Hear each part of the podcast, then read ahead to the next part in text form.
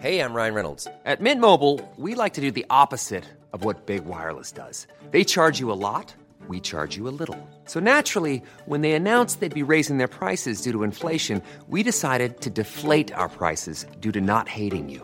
That's right. We're cutting the price of Mint Unlimited from $30 a month to just $15 a month. Give it a try at mintmobile.com slash switch. $45 upfront for three months plus taxes and fees. Promo rate for new customers for limited time. Unlimited more than 40 gigabytes per month. Slows. Full terms at mintmobile.com.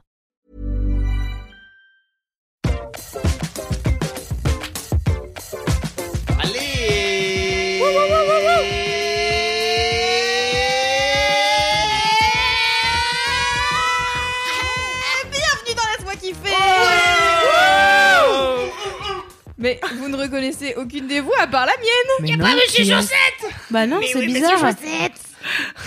Mais c'est parce que, figurez-vous qu'on vous prépare une surprise.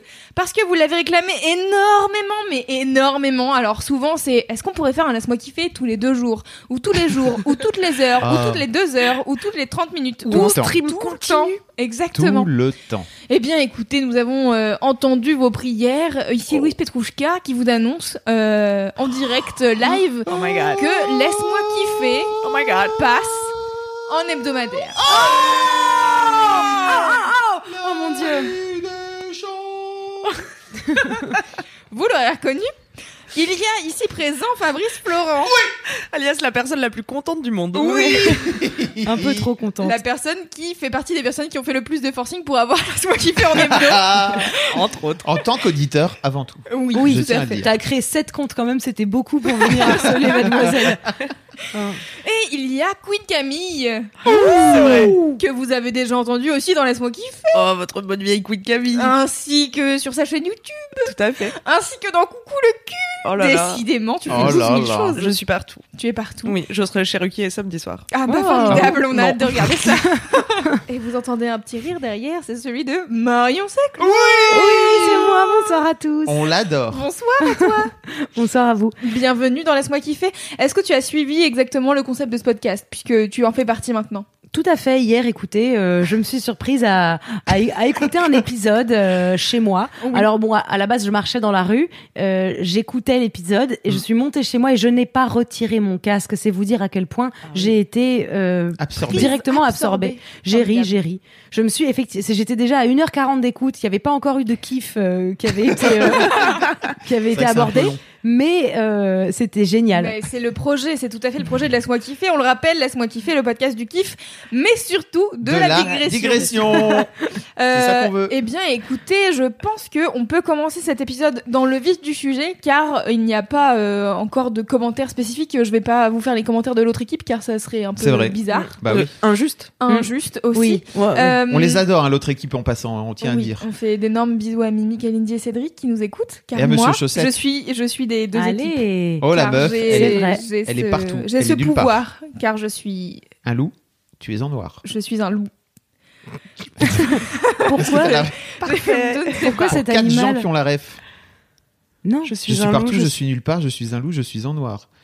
Ah si C'est quoi? C'est un sketch, c'est une qui? chanson. de Sophie euh, Marie Laroui quand elle fait Vanessa la Bomba. Oh là là Je suis partout, je suis nulle part, je suis un loup, je suis en noir, je suis tout le monde, je suis personne, je suis devant mon phone. À attendre que tu me sonnes, non, non, un. Mais oui, bien Si sûr. vous n'avez pas la ref, je mettrai bien, bien entendu la vidéo. Est-ce qu'elle est encore dispo ou pas? Bien sûr. Ah, Sur. YouTube. Allez. C'était la meilleure chose, Vanessa la Bomba. Ouais. Moi, je suis rentrée chez Mademoiselle par Vanessa la Bomba. C'est vrai? Ouais. Oh là là, comme tellement de gens. Tellement. Bisous Sophie, Sophie, Marie. on t'aime. Si tu nous écoutes. Donc le principe, c'est comme euh, moi je suis dans les deux équipes, je vais pas faire des mini kiffs et des gros kiffs à chaque fois, donc j'aurai un kiff par émission. Oui. Je- ça sera le kiff de transition, on peut dire entre. Oh. Ça te force à aimer énormément la vie, hein, surtout. Ah mais Cette j'adore la émission, vie. parce que si tu devais trouver euh, tous les deux jours un mini kiff, un, un gros kiff, tu serais tellement pleine de gratitude qu'on aurait envie de te taper. Ah c'est bon vrai. Bah oui, les gens qui sont pleins de gratitude, il y a un moment dans, dans ta vie où tu as envie de leur dire euh, un truc un peu négatif et ils sont là, non, je ne suis que gratitude, j'ai beaucoup de kiff. J'adore la vie. J'adore la vie. Marion, quand je, quand lui ai proposé de venir, venir faire Laisse-moi kiffer, elle m'a dit après on fera Laisse-moi saler quand t'es salé. Ouais. En ce moment, je suis un peu salée, mais j'ai compris Arrête. que c'était dû à la lune. oh non, putain. Parce qu'en fait, il se trouve que là, la, lune est pleine et elle est en bélier et je suis bélier, donc mon oh signe, là là. ouais, mon signe est vraiment exagéré. Et je me suis dit, c'est bizarre, pourquoi je hais tout le monde depuis quelques jours? Ah. Et c'est tout à fait dû à ce Mhm. Uh-huh. Scientifiquement prouvé. Oui, pas, prouvé. Tout est prouvé. euh, Voilà. Mon docteur dit exactement la même chose. Bien sûr, bah c'est comme les marées. D'ailleurs, les marées, c'est juste le hasard qui fait que ça, l'eau, l'eau, elle monte, elle descend. C'est quoi? C'est le pouvoir humain. C'est la médecine qui doit faire ça probablement. Elle a pas tort. Et sachant qu'on est fait à je ne sais pas combien de 60% pourcents. d'eau. Oh, elle l'a. Oh Alors, et on tu commence crois que déjà ça à fait prouver pas des choses. Des mini-marées de- dans ton corps on Ça fait des deuxième équipe. Fabrice, ça fait des mini marées dans ton corps. Bienvenue. Et là, j'étais en mini marée, j'étais en pleine lune, j'étais Ah. en marée pleine, bélier. C'est Douberzinc, parce que plein de sel. c'est ça non, euh, c'était pas pour ça, justement pas. Moi, je suis réglée sur la nouvelle lune.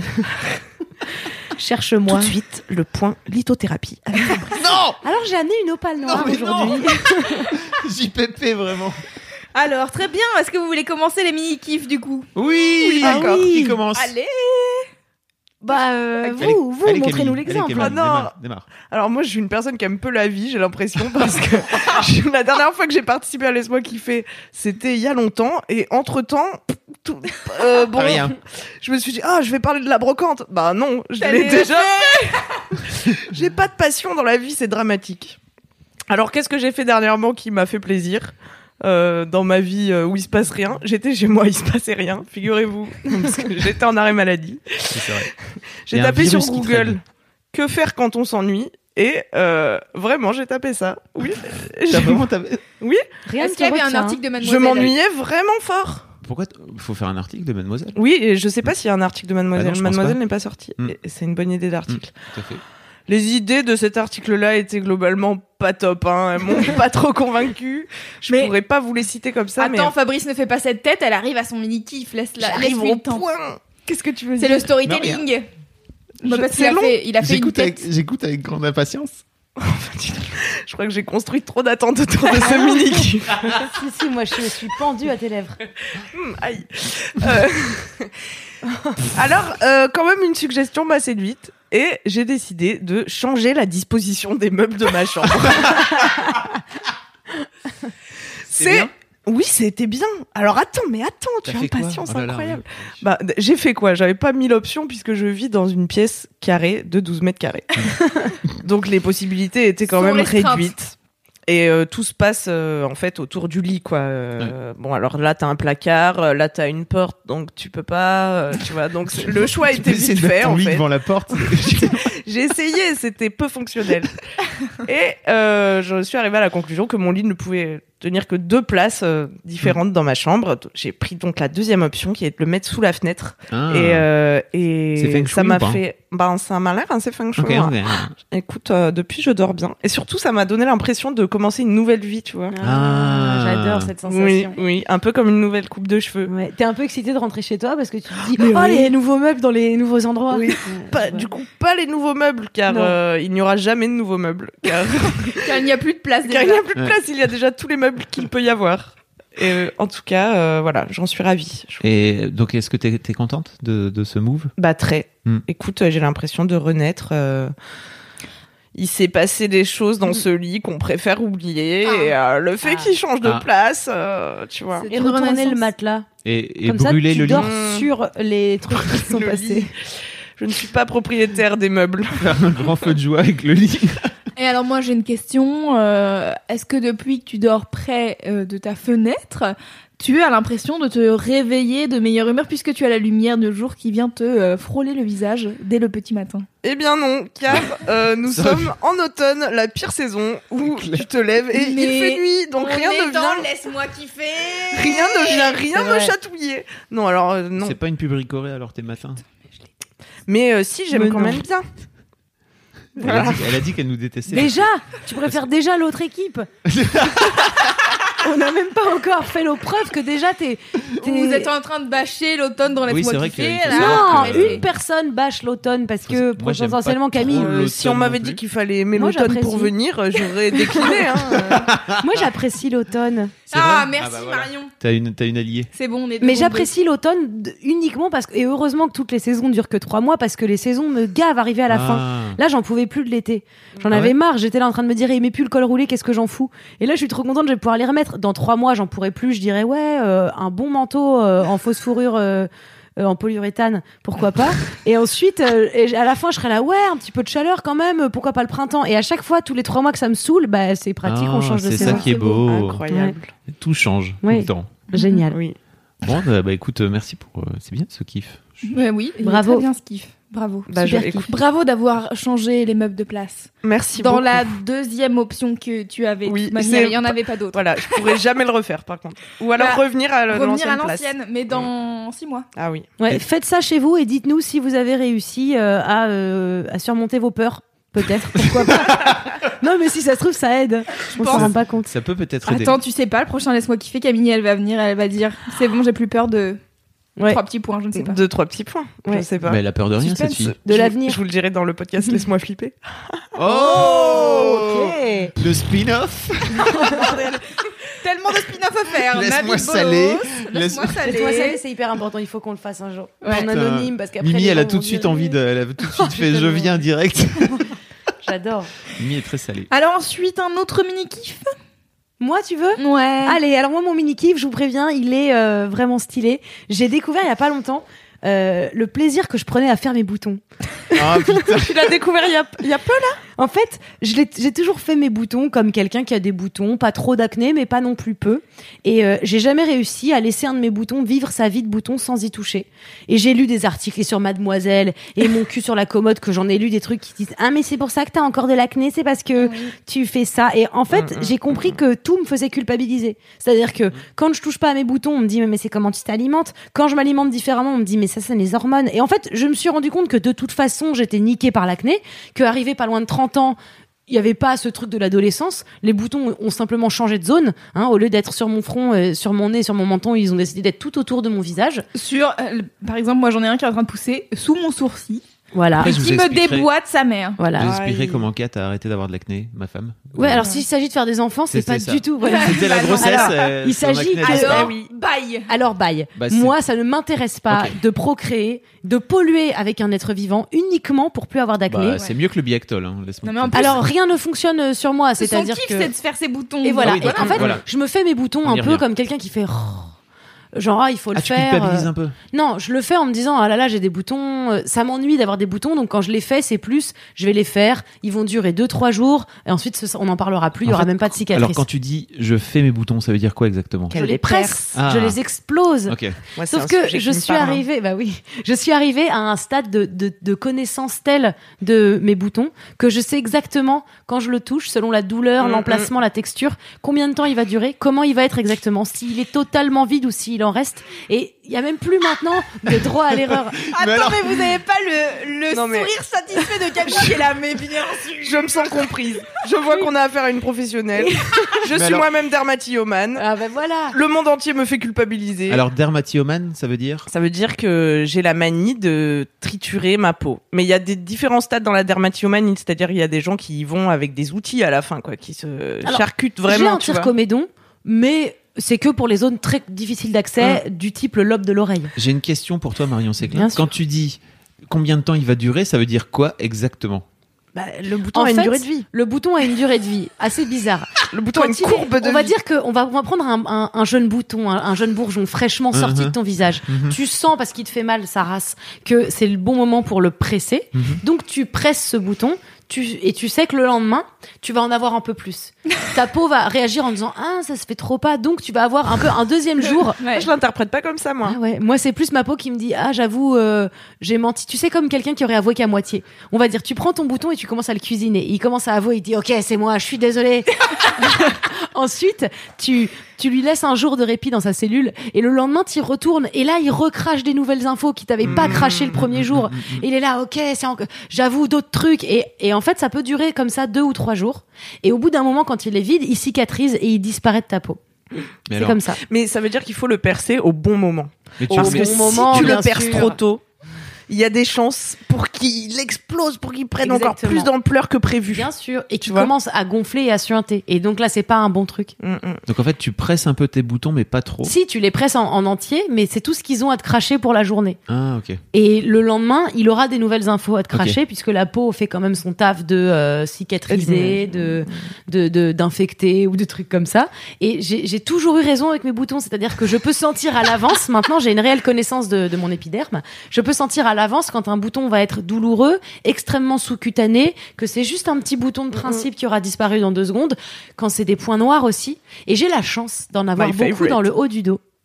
Ah. Non, c'est pas une chance, Facile d'accès. c'est horrible. Non, c'est bien. Facile d'accès. J'ai des tatouages dans le haut du dos et Ah. mon kiff, c'est de faire mes boutons qui sont sous mes tatouages et de me dire que je vais pouvoir les tripoter pendant des heures et des heures et que ça se verra pas qu'ils sont rouges puisque c'est sous un tatouage. Ah, elle est forte. C'est pour ça que tu t'es fait tatouer donc. C'est que pour ça, c'est pour cacher mon acné dans le haut du dos. Il faut savoir que j'ai été sous pilule pendant des années et des années et des années, donc j'ai pas eu d'acné. Et quand j'ai arrêté, mon corps m'a dit non seulement tiens t'avais de l'acné, rappelle-toi, mais surtout mon corps m'a dit mais c'est pas de l'acné d'adolescente, c'est de la nouvelle acné, l'acné d'adulte, va bien te faire foutre. Donc euh, comme j'ai j'ai pas de solution, j'ai l'impression que tout ce que j'ai lu dans ma vie me fait culpabiliser d'exister, d'avoir de l'acné, de manger, de respirer de l'air, de pas me laver la peau 47 fois par jour. J'ai essayé toutes Ou les de routines trop te qui laver la peau. Voilà, oui, parce qu'il y a ça Ah. aussi. Il faut être parfaitement sur la ligne. Il faut savoir ce qui te correspond. Moi, j'ai pas le time de faire des recherches pour Non. savoir ce qui me correspond. Donc, j'ai décidé de vivre avec mes boutons, de les faire, de passer des bons moments à faire mes boutons. Et, et tous les soirs, j'arrive devant ma glace. Après euh, m'être euh, lavé le visage ou pas selon les jours où j'ai décidé que c'était des conneries et, et me faire mes boutons. C'est mon mini kiff quotidien. Waouh. Alors, est-ce que tu regardes sur les chaînes YouTube euh, les, les gens qui. Il m'arrive d'aller. Ouais, Dr Pimple Popper, bien sûr. Je vais voir de temps en temps euh, ce qu'elle Ah ouais. fait. Ah, moi, c'est mais... trop pour moi. C'est Ah trop ouais, gore. Mais voilà, c'est trop parce qu'elle a beaucoup trop de problèmes de kyste. Elle a pas que des problèmes d'acné.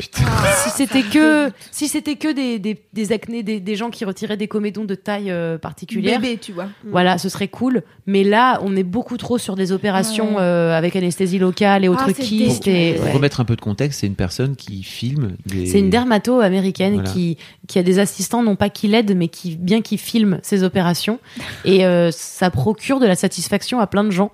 Une sorte, une forme d'ASMR un peu euh, chelou, dans laquelle vraiment euh, le, le plaisir de voir la peau euh, se libérer de sa substance euh, vénéneuse. Ah ouais, sur moi ça va, sur les autres non, hein, j'ai pas envie de voir ça. Moi, je le fais aux autres. Je les supplie parfois. Ouais, parfois, il y a des gens dans le métro, j'ai envie de leur demander est-ce que je peux te faire ce point noir que t'as l'air d'avoir depuis 10 ans, mon gars? Ouais. Personne t'a jamais demandé avant moi Toi, t'as pas eu l'idée de l'enlever? Tu trouves que c'est normal? C'est vrai. Et alors, Le le bouton pire, est là pour sortir à un moment. il y aura toujours quelqu'un pour te dire mais il faut pas y toucher parce que justement c'est ça qui fait que mais si c'était si simple de pas y toucher c'est comme les gens qui disent bah t'as qu'à arrêter de fumer. Mais il suffit pas de le dire ça devient une addiction au bout d'un moment de, Oui. de se faire ces petits boutons vrai ou faux? Bah, vrai. Bah voilà. Qui suis-je pour te juger? Voilà. Merci. Mais après peut-être que vous deux vous avez l'air d'avoir une peau super vous avez jamais eu la- vraie acné celle qui t'appelle en te disant viens. Alors, moi, j'ai eu de l'acné Moi dès euh, que j'ai un à bouton, 17 ans. j'explose. J'ai eu de l'acné pendant 6 mois à 17 ans. Et après, mon acné a disparu. Et euh, là, Ça où c'est la, parce qu'il a eu un enfant. là où la vie s'est bien vengée, nique sa mère, c'est que j'ai rencontré ma, ma meuf à l'époque et qu'elle s'est vraiment foutue de ma gueule parce que j'avais de l'acné plein la gueule. Sauf que moi, 6 mois plus tard, ça a disparu. Et elle, elle les a gardés jusqu'à ses 28 ans Tiens, la vie Couple goals. Exactement. Et j'ai eu une fois un gros bouton, mais vraiment au niveau du oh torse. la chance Et avec les poils mais non, non, non, non, bah non, parce que j'ai pas de poils, tu sais. Ah oui, vrai. Hein Ouais, vas-y, Euh, raconte, tu vois, ça là, me passionne. tu vois, au niveau du plexus Au sterne, solaire, oui. Ouais, ouais, Euh, bien sûr. Et en fait, euh, il, il est resté là excessivement longtemps. Ça, c'est Mercure en je rétrograde. Je ça. l'enlevais, je l'enlevais Ouais. un petit peu, tu vois, et il y a un moment où vraiment je l'ai enlevé. Je pense pendant 5 minutes, j'ai j'ai viré du, sous une douche, C'était blanc sous, sous ma douche, et ça a là fait, là ça a fini là. par faire un trou énorme Mais dans oui, mon c'est Un cratère, on appelle, c'est normal dans mon jargon. C'était chaud, et je me suis dit, ok, je vais avoir un trou à vie. Non, au bout d'un moment, ça finit par se, par, par, euh, se Sur cicatriser. boucher, bien sûr. J'ai vu un, un petit jouet. Du coup, évidemment, je suis connue dans mon entourage proche comme étant euh, le connard qui adore euh, faire les boutons. J'avais fait euh, un, un copain comédien. il avait un, un point noir. Tu sentais qu'on pouvait creuser et faire de la spéléo dans sa peau. tellement loin. J'adore. plus, il avait des petits poils de barbe dessus. Et moi, ça me dérangeait pas de le faire. Donc, je l'avais fait, désinfecté et tout. Et il y avait vraiment plusieurs kilos de nourriture. Ah Et du coup, j'étais devenue un peu la, la mascotte, euh, la meuf dégueu, celle qui aime les. les- Donc, on m'envoie beaucoup sur Instagram les vidéos de, de tir comédon et Ah. de comédons qui se font tirer. Et il y a un petit jouet qui a été créé par une société américaine que je Ah respecte, oui. qui est une sorte de petit bloc en, en silicone, en, en plastique rectangle, avec plein de trous, que tu remplis d'un d'un- d'une pâte Ouais. et tu fais ces faux boutons. Parce qu'il y a des Ah, petits trous oui. dedans On et tu fait, les fais euh, et ça crée, mais ça crée pas la même, le même plaisir et la même résistance que sur la news. C'est comme, Mademoiselle. c'est comme la clope électronique pour les fumeurs, tu vois. C'est c'est pas Ouais, c'est pas tout exactement ça, aussi tu bien, vois. ouais. Mais J'avoue alors, je voudrais revenir sur un point.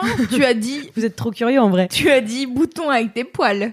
Et t'as fait. Alors oui, bouton avec des poils, oui, parce que du coup, il y a un secret magique quand on a, quand on se retire les poils de temps en temps, c'est qu'il arrive que de, que certains poils Ouais. poussent sous la peau et quand ils sont en plus créés avec un, un peu de, de tous les ingrédients du bouton, Ouais. quand tu sais que tu vas percer ton bouton et que dedans il y aura un poil complètement genre Oh oui, recroquevillé. décoiffé, Ça, c'est la que tu vas tirer dessus, plus grosse puissance parce que t'es la putain enculée, t'es en train de faire un truc sous ma peau de fils de pute. Exactement. Et quand t'arrives à l'enlever, t'es là, allez, je Ouais, t'ai déjà niqué ta mère. Je ne comprends. Ouais, quand je- quand j'avoue que quand je m'épilais Tu t'es jamais régulièrement rasé la chatte Bah oui, non, tu t'es Non. jamais ni épilé. Quand tu t'épileras le maillot, tu verras. euh, si t'as l'occasion de faire ça, Ah, certains ah, tu poils dire qui à la sont, cire ou- qui sont, ouais, à la cire Ah par non, exemple, au rasoir c'est pas- C'est pas dans mon live goal. Ouais. À la cire, c'est mieux parce qu'ils sont créés sous ta peau et tu sens qu'ils sont tellement énormes, mais que ta peau, elle a dit hop, non, absolument pas, tu passeras Tu pas. ne sortiras pas. C'est vrai. Euh, c'est un, c'est vrai qu'on en parle assez peu, hein, euh, Mm. comme les cheveux dans l'arrêt. C'est un truc dont il faudrait qu'on parle, mais c'est que Ah, c'est quand vrai. tu t'épiles le maillot, euh, à l'époque où je le faisais encore, j'a- j'adorais la repousse qui était du coup, euh, T'as terminé Pleine de, t'épiler le maillot maintenant. T'es je le fais plus. t'es Ça en m'a mode gave années mal. 80 quoi. Mm, Ouais, mais avec euh, non, parce que l'évolution, euh, on, avouons-le quand même, en vrai, quand tu regardes euh, l'implantation euh, de pilosité d'une femme des années 80. Euh, c'est toujours hyper euh, fluffy euh, jusqu'au nombril Euh, Ouais. et bizarrement moi j'ai pas non plus genre mes poils remontent pas enfin ils vont pas de mes genoux à, à, à mon cou tu vois Ah. j'ai vraiment une beaucoup plus petite amplitude poilesque J'ai un livre avec des photos vintage de chatte et euh, je confirme que j'ai l'impression qu'à l'échelle de l'espèce, le poil euh, se recroqueville. hein. Le, poil, poil, est, moins dense. le poil hein. de la femme a décidé de vraiment se que- développer sur une zone minime Peut-être qu'à l'époque. fait elle- bolos pendant elle- plusieurs, euh, plusieurs dizaines d'années, je pense. Mais c'est c'est ça, non? Ça veut dire que tu. C'est comme tu te rases. Enfin, tu t'es rasé ou tu t'es épilé. euh, maintenant, ton poil, il est là. Oh, deux secondes avant de sortir full. euh, je, je- je vais peut-être y aller Pas mollo, sûr, quoi. parce qu'en fait, pas sûr que ce euh, sur moi je pense que c'est l'évolution qui fait qu'il y a un truc génétique qui fait que Non, maintenant mais on a moins mais de pas à l'échelle des années 80. C'est pas sur le- si sur l'évolution en 20 Ok, ans en 30 ans l'évolution a fait non le poil non Mais non, mais parce que euh, en plus ça marche pas parce qu'en général quand tu t'épiles, tes poils ils repoussent. Il y a le fameux, le fameux. Euh, Oui, j'ai tenté de faire ça avec moi. Ça- Ça repousse plus fort, c'est ça Oui, euh, je sais pas comment ça s'appelle. Bah, moi, j'ai tenté de voilà. faire ça avec mes, avec mes cheveux. Ça n'existe Bah pas. non. La fameuse idée reçue que tes poils ils, re- ils repoussent plus noirs et plus, Plus épais. dru, ouais. En fait, c'est juste euh, au, C'est faux. au début, c'est-à-dire que c'est juste un jeune poil qui, au fur et à mesure du temps, va frotter euh, à ton jean euh, ou à ton slip et du coup euh, va calmer sa mère un peu. Ouais. Mais euh, mais en fait, moi j'ai des potes euh, qui s'épilent. En fait, mais je pense qu'il y a aussi un moment donné où tu, quand tu commences à t'épiler, si tu t'épiles trop large en disant genre je veux zéro poil et je rase machin nan, après tes poils ils sont là. Ah t'as décidé de raser ici un centimètre plus loin de ton bikini et tout et du coup ils sont là. On va être ici, on va faire la fête en dehors Ouais, de ouais, ta ouais. ligne de bikini. c'est vrai C'est vrai. Et puis ça change de couleur aussi, le poil il a une vie, il vit vraiment. Euh, donc ça change, mais je suis pas euh, full années 80 quoi. Je suis pas full Emmanuel comme on dit.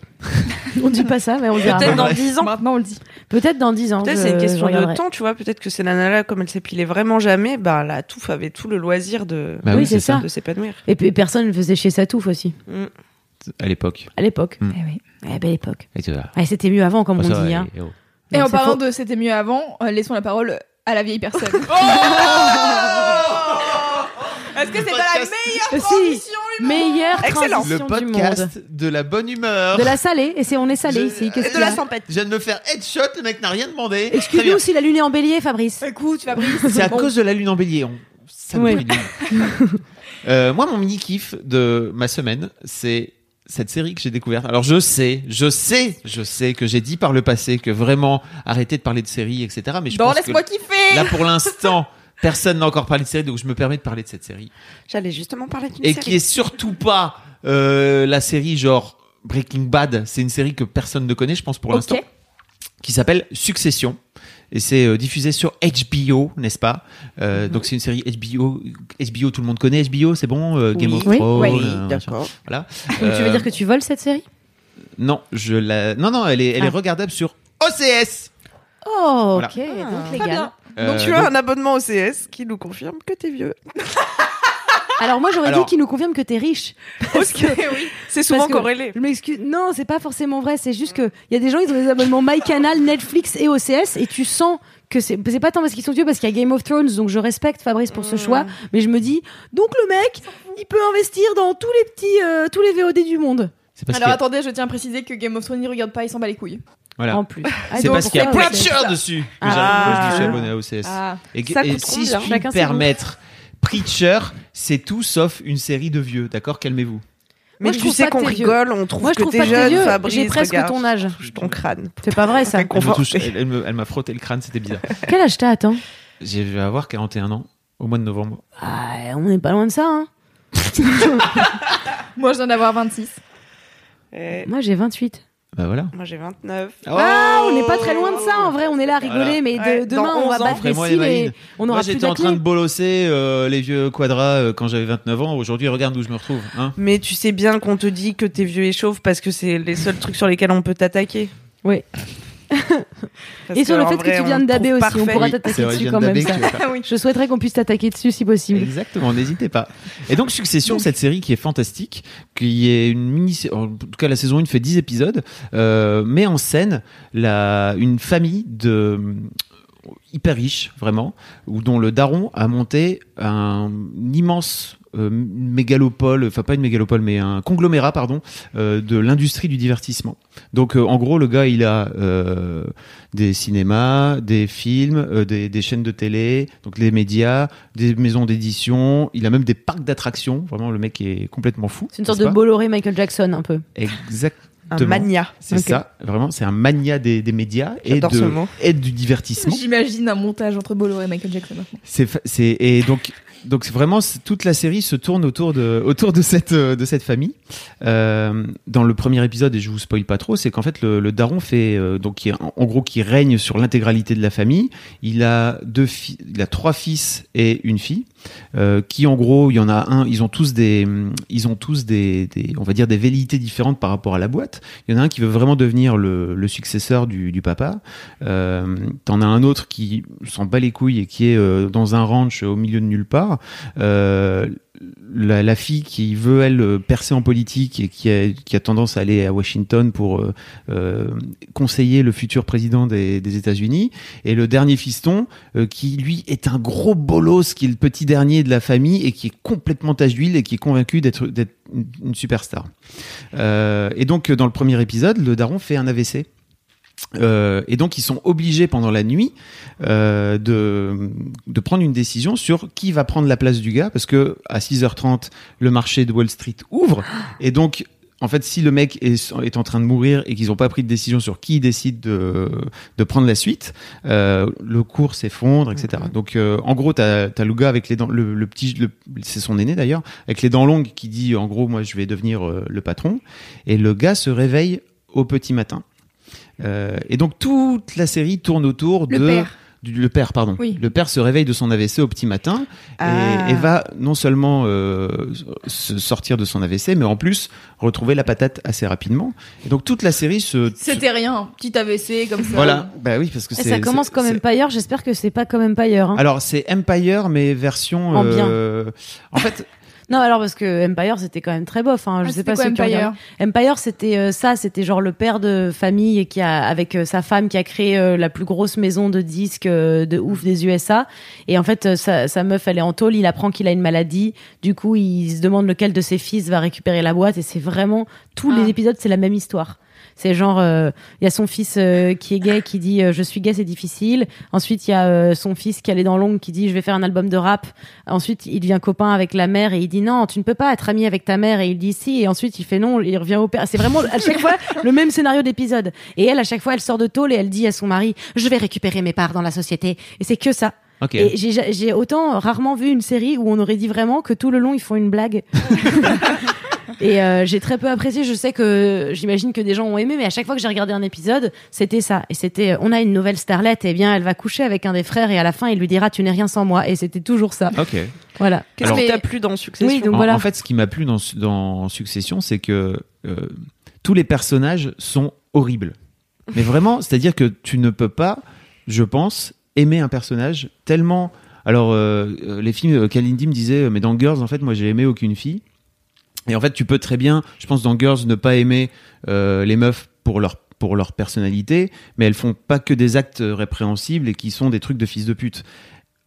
Eux, ils n'arrêtent pas. En fait, ils se tirent dans les pattes entre eux, ils se tirent dans les pattes euh, entre frères et sœurs, entre cousins, entre machins. Ils se déglinguent, ils se mentent à tir larigot, et t'en as pas un pour sauver l'autre. Et à la fin, mais vraiment, j'ai, je, me disais, je suis sorti de cette première saison qui fait 10 épisodes, et je me suis dit, il y en a pas un que j'ai aimé. J'avais tous envie de les claquer. Ils sont tous teubés à leur niveau, ou horribles, ou t'as as envie de les éclater. Genre, t'avais de l'empathie pour zéro. Il y en a pas un où a t'as dit, un. moi j'aurais fait pareil. Mais c'est ça que t'as aimé. Et en fait, je, C'est ce que j'allais dire. T'as pris du plaisir à détester les gens, donc. En fait, j'ai pris du plaisir à suivre l'histoire folle de cette, euh, de cette famille qui. euh, Et se- zinzin.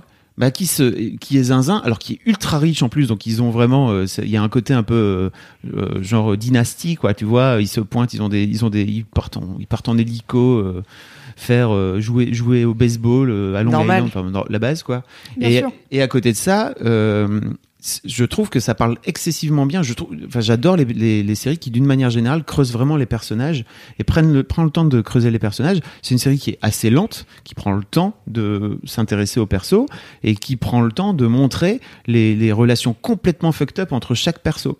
Et notamment entre le, le père et son fils aîné, où le père, il est une ordure avec son fils et l'autre lui le déteste Normal, c'est le premier. Et l'autre le déteste, le, le, le fiston le déteste, Oui. et en même temps il peut pas empêcher de, le- de, de l'aimer parce qu'en fait c'est son père au final. Mais il lui fait des trucs de ouf, et l'autre il revient toujours, c'est mon papa après tout. C'est Oh. c'est fabuleux. Après tout, c'est la famille. Je suis bien Ah, obligée ouais. de bien les aimer. Exactement. Ils ont de l'argent. Ils ont, ils ont, Ah oui. Ils ont beaucoup d'argent et euh, donc oui voilà il y a, y a même les personnages secondaires qui font pas partie de la famille. Euh, T'as un cousin euh, qui est complètement fucked up, euh, qui euh, est une sorte de Julo casse-croûte qui veut venir. Euh, récu- De quoi, pardon Quoi, Euh, casse-croûte Julo, Julo, vous avez jamais Ah. entendu cette, euh, cette expression Non mais Julo euh, casse-croûte? attends, et là c'est pas nous, hein, ça c'est toi, c'est toi tout seul qui te met dans la case. euh, Non, euh, enfin pour moi Julio Cascroute c'est un mec qui va profiter de d'une situation. Donc par exemple il y a beaucoup de gens qui ont cru que j'étais le Julio Cascroute de ma meuf euh, parce Alors que je, attends, je, je me suis t'écris Julo comme un gars, un, gars, Comme un- gars bon gars qui s'appellerait Julo. et. Voilà. Ok. Ah ouais. Euh, Le type qui tape le, le, le chips imaginé des gens. pique assiette le, le, le type qui vient qui lui bouffe à tous les râteliers. exactement et lui il vient chercher un boulot.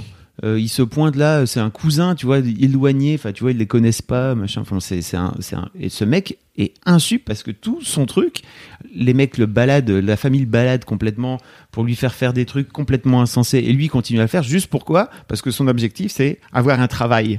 Enfin c'est, c'est envie de les taper Ah, C'est génial. les uns après les autres. Et c'est vraiment très bien. Ça a l'air sympa. Je suis en train de réfléchir à comment tu crées une série en, en ayant, en créant zéro euh, Empathie. empathie pour aucun des personnages. C'est ouf. Hein. Parce que c'est vraiment une question que tu poses. On, on est, enfin, quand t'écris des, des, des fictions, tu, Tu dis dis ça toujours. parce que désormais t'es- t'écris des séries, c'est ça? Je suis scénariste. en J'allais fait. dire, euh, j'allais dire, est-ce qu'on peut temps. parler euh, à l'experte? Mais en vrai, c'est hyper difficile. Euh, T'as des astuces qui font que même si c'est des connards, un peu genre comme il y a dans Dexter, c'est-à-dire qu'on essaye de te Mm. montrer que le personnage principal, il tue quand même des gens, ou comme il peut y avoir dans Black Mirror, je trouve que Black Mirror a fait ça avec vraiment brio, c'est te dire, tu l'aimes ce personnage, dans deux secondes tu le détestes, ensuite tu le re-aimes, tu le redétestes, tu le juges, tu le détestes, tu meurs, et ensuite tu l'adores. Et toi t'es là, ah, je sais pas. Et ils, ils savent te prendre ton empathie de, de con de spectateur et la balancer comme ça. Exactement. Et je sais pas comment tu fais pour faire une série que les gens vont regarder en ayant zéro empathie.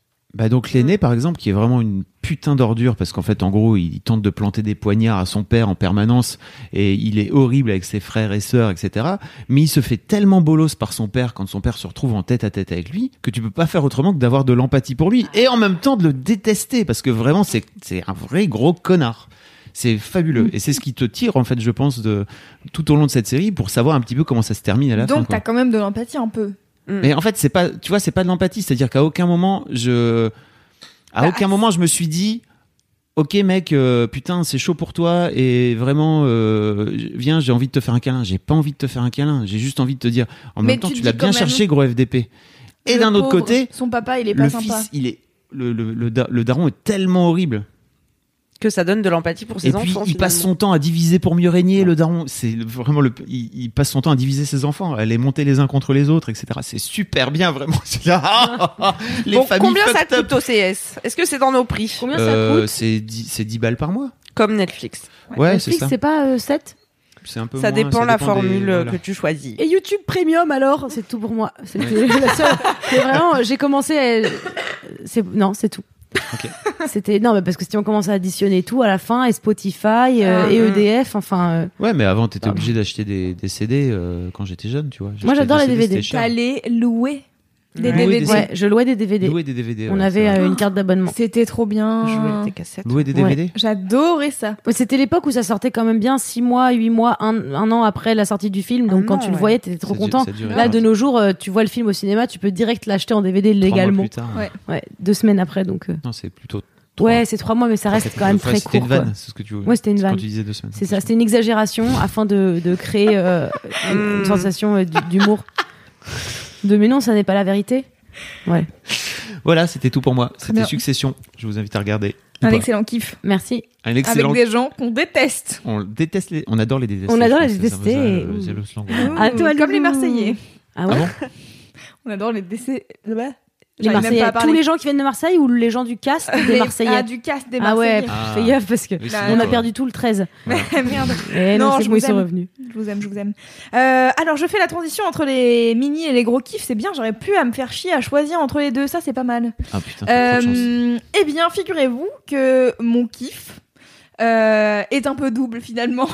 Oh, la meuf pirate. Euh, la bonne nouvelle, c'est que j'ai fini un livre.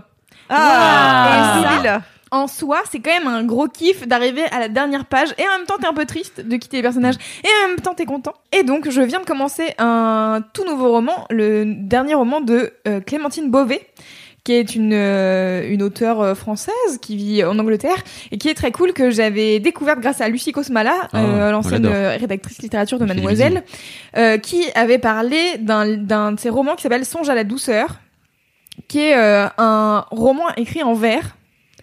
Et quand on m'a dit ça, enfin quand elle m'a dit ça la première fois, j'ai fait un roman écrit en vers, je vais me faire chier du cul. Euh, ça va être chiant, ça va être long. Et en fait, pas du tout. C'était si bien, c'était formidable. Les. Donc merci à Lucie encore de m'avoir fait découvrir cette euh, autrice. Et donc j'ai reçu par la poste euh, le nouveau roman de Clémentine Beauvais qui s'appelle Brexit Romance. Je vous l'avoue, Wow. le titre du roman ne m'aguiche pas spécialement, mais Oui. comme je sais que c'est Clémentine Beauvais, je me suis dit ok je vais le lire. Comment il s'appelait le mec euh, Brexit euh, Assolino, c'est ça? Ah oui, celui qui était pour le Ah Frexit. Frexit, ah oui. je, je- je digresse. Ah oui, dit, il m'a manqué, ça fait longtemps qu'on n'a pas parlé de lui. Mais Oh. tu sais qu'il y a encore des affiches euh, Oui. dans la rue. Dans l'île, dans Paris, pardon. C'était les meilleures affiches. Ouais. C'est vrai que c'était le meilleur en Genre, termes de avait, marketing. Il donnait euh, vraiment envie comment il euh, de venir François? le dimanche. Non, Jacques, Ah, non. Jacques Asselineau. Asselineau. hein. Pourquoi pas Voilà. Ouais, Ou pourquoi c'était des slogans comme ça. Frexit, pourquoi pas Ouais. Et donc, justement, Le, ce roman, l'histoire euh, se déroule euh, en Angleterre. C'est une jeune meuf euh, qui a 17 ans. Ce que j'aime bien dans les romans de Clémentine Beauvais, c'est que c'est souvent des jeunes meufs. Ah, Euh, et donc là, elle s'appelle Marguerite. Elle a 17 ans et c'est une chanteuse d'opéra. Voilà. Et euh, donc c'est bien parce que c'est pas une meuf de tous les jours que je croise euh, au quotidien. Donc euh, c'est c'est très intéressant. Et elle voyage euh, jusqu'en Angleterre. Et en fait, le pitch, c'est que Brexit Romance, c'est euh, une espèce de start-up euh, déguisée qui fait des mariages arrangés pour les Anglais, car le Brexit, ils veulent un passeport européen. Et donc, du coup, ils font des passeports, euh, ils font des mariages arrangés où tu es obligé de vivre 5 ans euh, en Grande-Bretagne, etc., etc. Donc, je suis vraiment juste au début, mais c'est ça le pitch du truc, c'est que cette nana-là va rencontrer la nana qui a créé cette, euh, cette boîte. Et donc, j'imagine qu'il va y avoir une histoire d'amour, qui pas vraiment une histoire d'amour, mais peut-être elle sera amoureuse d'un autre gars, et machin. Et donc, voilà, je suis déjà à fond dedans, car j'imagine toutes les histoires d'amour qui peuvent se passer dans ce roman, et j'ai hâte. et c'est vraiment une, une histoire d'amour ou que, que te dit la quatrième de couve? La quatrième de couve, je l'ai même pas lu. Bah Non, mais je Tu sais pas. possèdes le livre entre les mains. Je possède le Il livre mes énorme. Et heureusement, je me suis pas fait un bouton devant vous. Vous auriez été là. Eh. Oh, c'est beau. Euh, blablabla. Leur chemin croise celui d'un flamboyant lord anglais et de Justine, créatrice Oh. d'une start- d'une start-up secrète Brexit Romance, organisée, machin, nanana. Pas facile d'arranger ce genre d'alliance sans se faire des nœuds au cerveau et au cœur. Donc j'imagine quand même que va y Ah avoir oui. euh, du love, du love to love, tu vois. Ouais, parce qu'il y a pas l'air d'avoir que 35 Moi, ils ont- pages. hein. Non, Moi, ils ont dit l'ordre j'ai- j'ai- j'achète. hein. mais moi en fait Moi c'est aussi. ça. Ils ont dit l'ordre anglais et j'étais déjà dans Je une espèce de mommy porn. Colin Firth. Ah non, je pensais Ah. à James Bond. Je pense au James Bond euh, Skyfall. Non, pas Skyfall, Ah, l'autre, celui d'après. Euh, Diamonds are forever. Non, faux. Non, celui juste après où il est dans une maison. Et en fait, ce décor m'a m'a Oui. m'a bluffé de toute ma vie. Il est dans une espèce de maison en, en, en Scotland, en Écosse, je ne sais quoi, et elle est vraiment perdue au milieu de nulle C'est part. Skyfall. Elle est Skyfall. Et, c'est- et juste cette maison, moi, je souhaiterais l'acheter Oui. un jour. Et ils se battent dans la Ouais. maison, tout à fait. Mais peu importe, juste là où elle est placée, le fait qu'il y ait de la brume du matin Oh, jusqu'au oui. soir, absolument pas de lumière, une cheminée et grand. L'automne. J'achète. Ah. L'automne, vous l'avez Donc voilà. c'est pour ça que j'imagine, moi, un lord anglais, j'imagine un type avec un costume trois pièces en tweed Oui. dans cette maison, Exactement. immédiatement. Et bah moi aussi, et j'aime beaucoup l'Angleterre. C'est un, c'est vraiment. euh, Bah oui, il pleut tout le temps. je, bah voilà, exactement. je- Le J'aime paradis On adore. J'aime, quoi? J'aime les briques rouges. J'aime euh, quand il fait pas beau. J'aime. Voilà, je suis faite pour aller vivre Et en Harry Angleterre. Potter. Et Harry Potter. Et donc, euh, donc voilà. Et en plus, euh, Clémentine Beauvais, donc, elle vit en Angleterre. Elle est prof de français, je crois, euh, dans une université là-bas. Donc, a priori, elle connaît plutôt bien son sujet, ce qui fait qu'il y a plein de refs euh, à des trucs anglais. Donc là, par exemple, comme c'est une jeune meuf de 17 ans qui va en Angleterre, elle essaye d'un un peu, elle a, un bon niveau d'anglais, mais de lycéenne.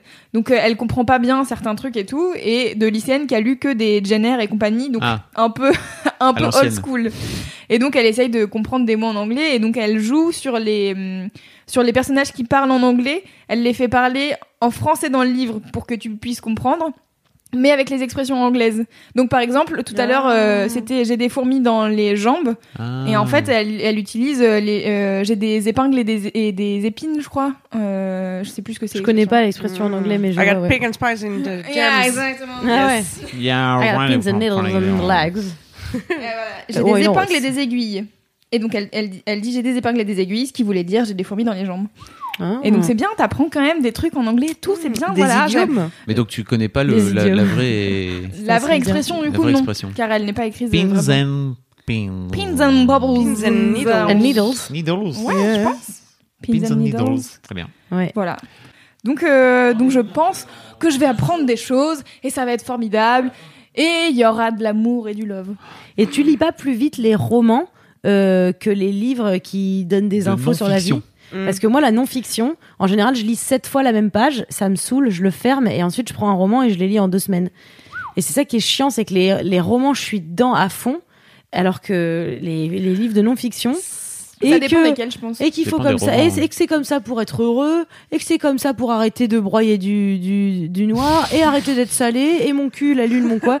Donc non, c'est chiant. À chaque fois, tu lis, t'es là. euh, Il y a peu de suspense dans le développement personnel. C'est vrai. Effectivement. Ouais, mais du Bah. coup, tu lis quatre fois la même page et tu te dis à chaque fois, oh, Oui, mais cela dit, en même Mm. temps, nouvelle info. je lis des livres de développement personnel. J'apprends pas forcément des choses, mais ça fait du bien de se les remettre dans la tête, car souvent t'as tendance à quand même pas mal oublier. Je suis d'accord. Et parfois, tu le relis plus tard et ça résonne différemment. Exactement. Ça, vrai. Qui veut enchaîner avec Bah, son gros On reprend le même ordre. Allez, l'ordre Allez, on est procédurier, oh là là. Qu'est-ce Bon. qu'elle raconte Pff, Bah toujours le même problème, pas de passion, pas de joie dans la vie. Mais tu vas être, tu vas être une super candidate. vrai. Je rigole. Oh là Mais parce qu'en fait, j'aime tout. Tu vois Mais à un niveau superficiel. j'aime tout. Donc je m'investis euh, pour de vrai dans rien. Ah, je survole un peu tout avec délice. Et quand vient le moment de vous parler de mon gros kiff, je suis là. Alors. Mais euh, parce que tu t'en rends pas compte sur le moment que t'es en train de kiffer ou? Mais non, parce qu'elle dit de Mais manière non, je te dis, je kiffe tout, mais j'ai- j'aimerais bien être euh, de ces gens qui ont des passions, tu vois, qui Ah. disent euh, j'aime trop ça, j'en fais tout le temps. Mais ça serait compliqué. C'est-à-dire que là, t'es dans laisse-moi kiffer toutes les deux semaines, faut que tu trouves un nouveau kiff. Tu vas pas trouver une nouvelle passion toutes les deux ouais, semaines. vrai, c'est vrai. Et encore, t'es quelqu'un qui a un niveau d'énergie assez haut. T'imagines les gens qui ont vraiment une vie hyper rangée. Eux, tu leur demandes c'est quoi tes gros kiffs tous les mois? Eux, ils sont là. Bah, Bah oui, mais justement, c'est une Bah, bonne. j'ai travaillé. Mais en fait, je pense que t'en as, mais simplement peut-être tu t'en rends pas compte. Je pense Et- pas que euh, tout le monde ait des nouveaux kiffs et des réels moments où ils se disent oh waouh ça c'est waouh ça c'est cool. Mais juste, mais faut, mais faut juste si se t'en rendre compte, c'est une question de perception. C'est euh, Kat, elle, euh, donc ma femme euh, qui adore écouter Laisse-moi kiffer, elle me dit c'est super bien vraiment parce qu'en fait ça t'oblige à, à te dire c'est quoi les trucs que j'aime en ce moment? Et je suis assez d'accord avec l'idée. C'est-à-dire que parfois tu regardes une série ou tu lis un livre, Mais tu oui. te dis juste ouais, ok, bon, voilà, je lis un livre. Alors que là on fait hey, en fait tu peux en faire un mini kiff Mm, mm. ou un gros kiff. Bah, exactement. T'en es, t'en es là, c'est ça que tu voulais Grâce à l'effort conscient euh, que m'a demandé euh, Laisse-moi kiffer, dire Yeah baby. en fait, je regarde un peu qu'est-ce qui se passe dans ma vie et qui est sympa. Bon, alors en ce moment, on fait vite le tour, hein. Oh, je rigole. Mais vous savez, j'ai- j'aime bien aussi me plaindre que j'ai zéro passion parce que j'aime bien faire un peu Snoopy à Oh. faire la Ah, tout est nul. Alors que en fait, on sait que je suis quelqu'un d'optimiste. c'est Snoopy de... ou Oui. c'est C'est Droopy. Droopy. Oui. ou- Attention parce que comme ou dirait Anna. Gatsby, euh, à force de faire la blague euh, comme quoi euh, Ah. t'es t'es- t'es qu'un connard, à un moment tu vas commencer à le croire. C'est. Et c'est bien de faire l'humour dépréciatif, mais à un moment où tu vas te déprécier. Je m'en Anna souviendrai, Marion. Anna Gatsby référence, Nanette, allez voir ce spectacle. Oh là là, tellement Netflix. de ouf. Oui, sur- Oui. euh, oui, pardon, sur Netflix. C'est Ouais, un- c'est vraiment un, c'est un, un kiff bonus, mais je pense qu'on est à peu près genre euh, euh, plein dans cette pièce à Oui, ouais, Anna Gatsby, Nanette, de Oui. ouf. Ri et Chiel Sarah. Richie Allais. Ah oui, mais par contre, euh, il y a la des gens de- dans mon entourage qui m'ont dit ah, j'ai regardé 20 minutes, mais j'ai pas ri. Et j'ai- en fait, euh, si tu penses que tu vas non. rire, euh, va, enfin regarde Gulli quoi. Vraiment, c'est mieux. Non mais ça m'énerve les, les gens qui laissent pas la chance au truc et qui disent mais j'ai pas trouvé ça si fou en fait. Mais bordel. euh, Change d'avis. Oui, alors vraiment, alors on va pas vous donner beaucoup d'informations sur Anna Gatsby. Non, vous aucune. allez regarder Nanette, mais de A à Z. Et vous ouais, arrêtez une pas. heure neuf, vous faites pas style Voilà. Bah euh, oui. nanani nanana, c'est deux épisodes des Marseillais à, à Cancun. Voilà. Donc euh, En équivalent marseillais. En équivalent marseillais, ça fait deux épisodes. Vous vous regardez jusqu'au bout. Si vous attendez à rire, vous regardez plutôt euh, des spectacles de Jean-Marie Bigard et, euh, et on en reparle quand vous aurez fini. euh, si vous vous noyez pas dans Pourquoi, votre mort, pourquoi t'es énervé comme ça d'un coup?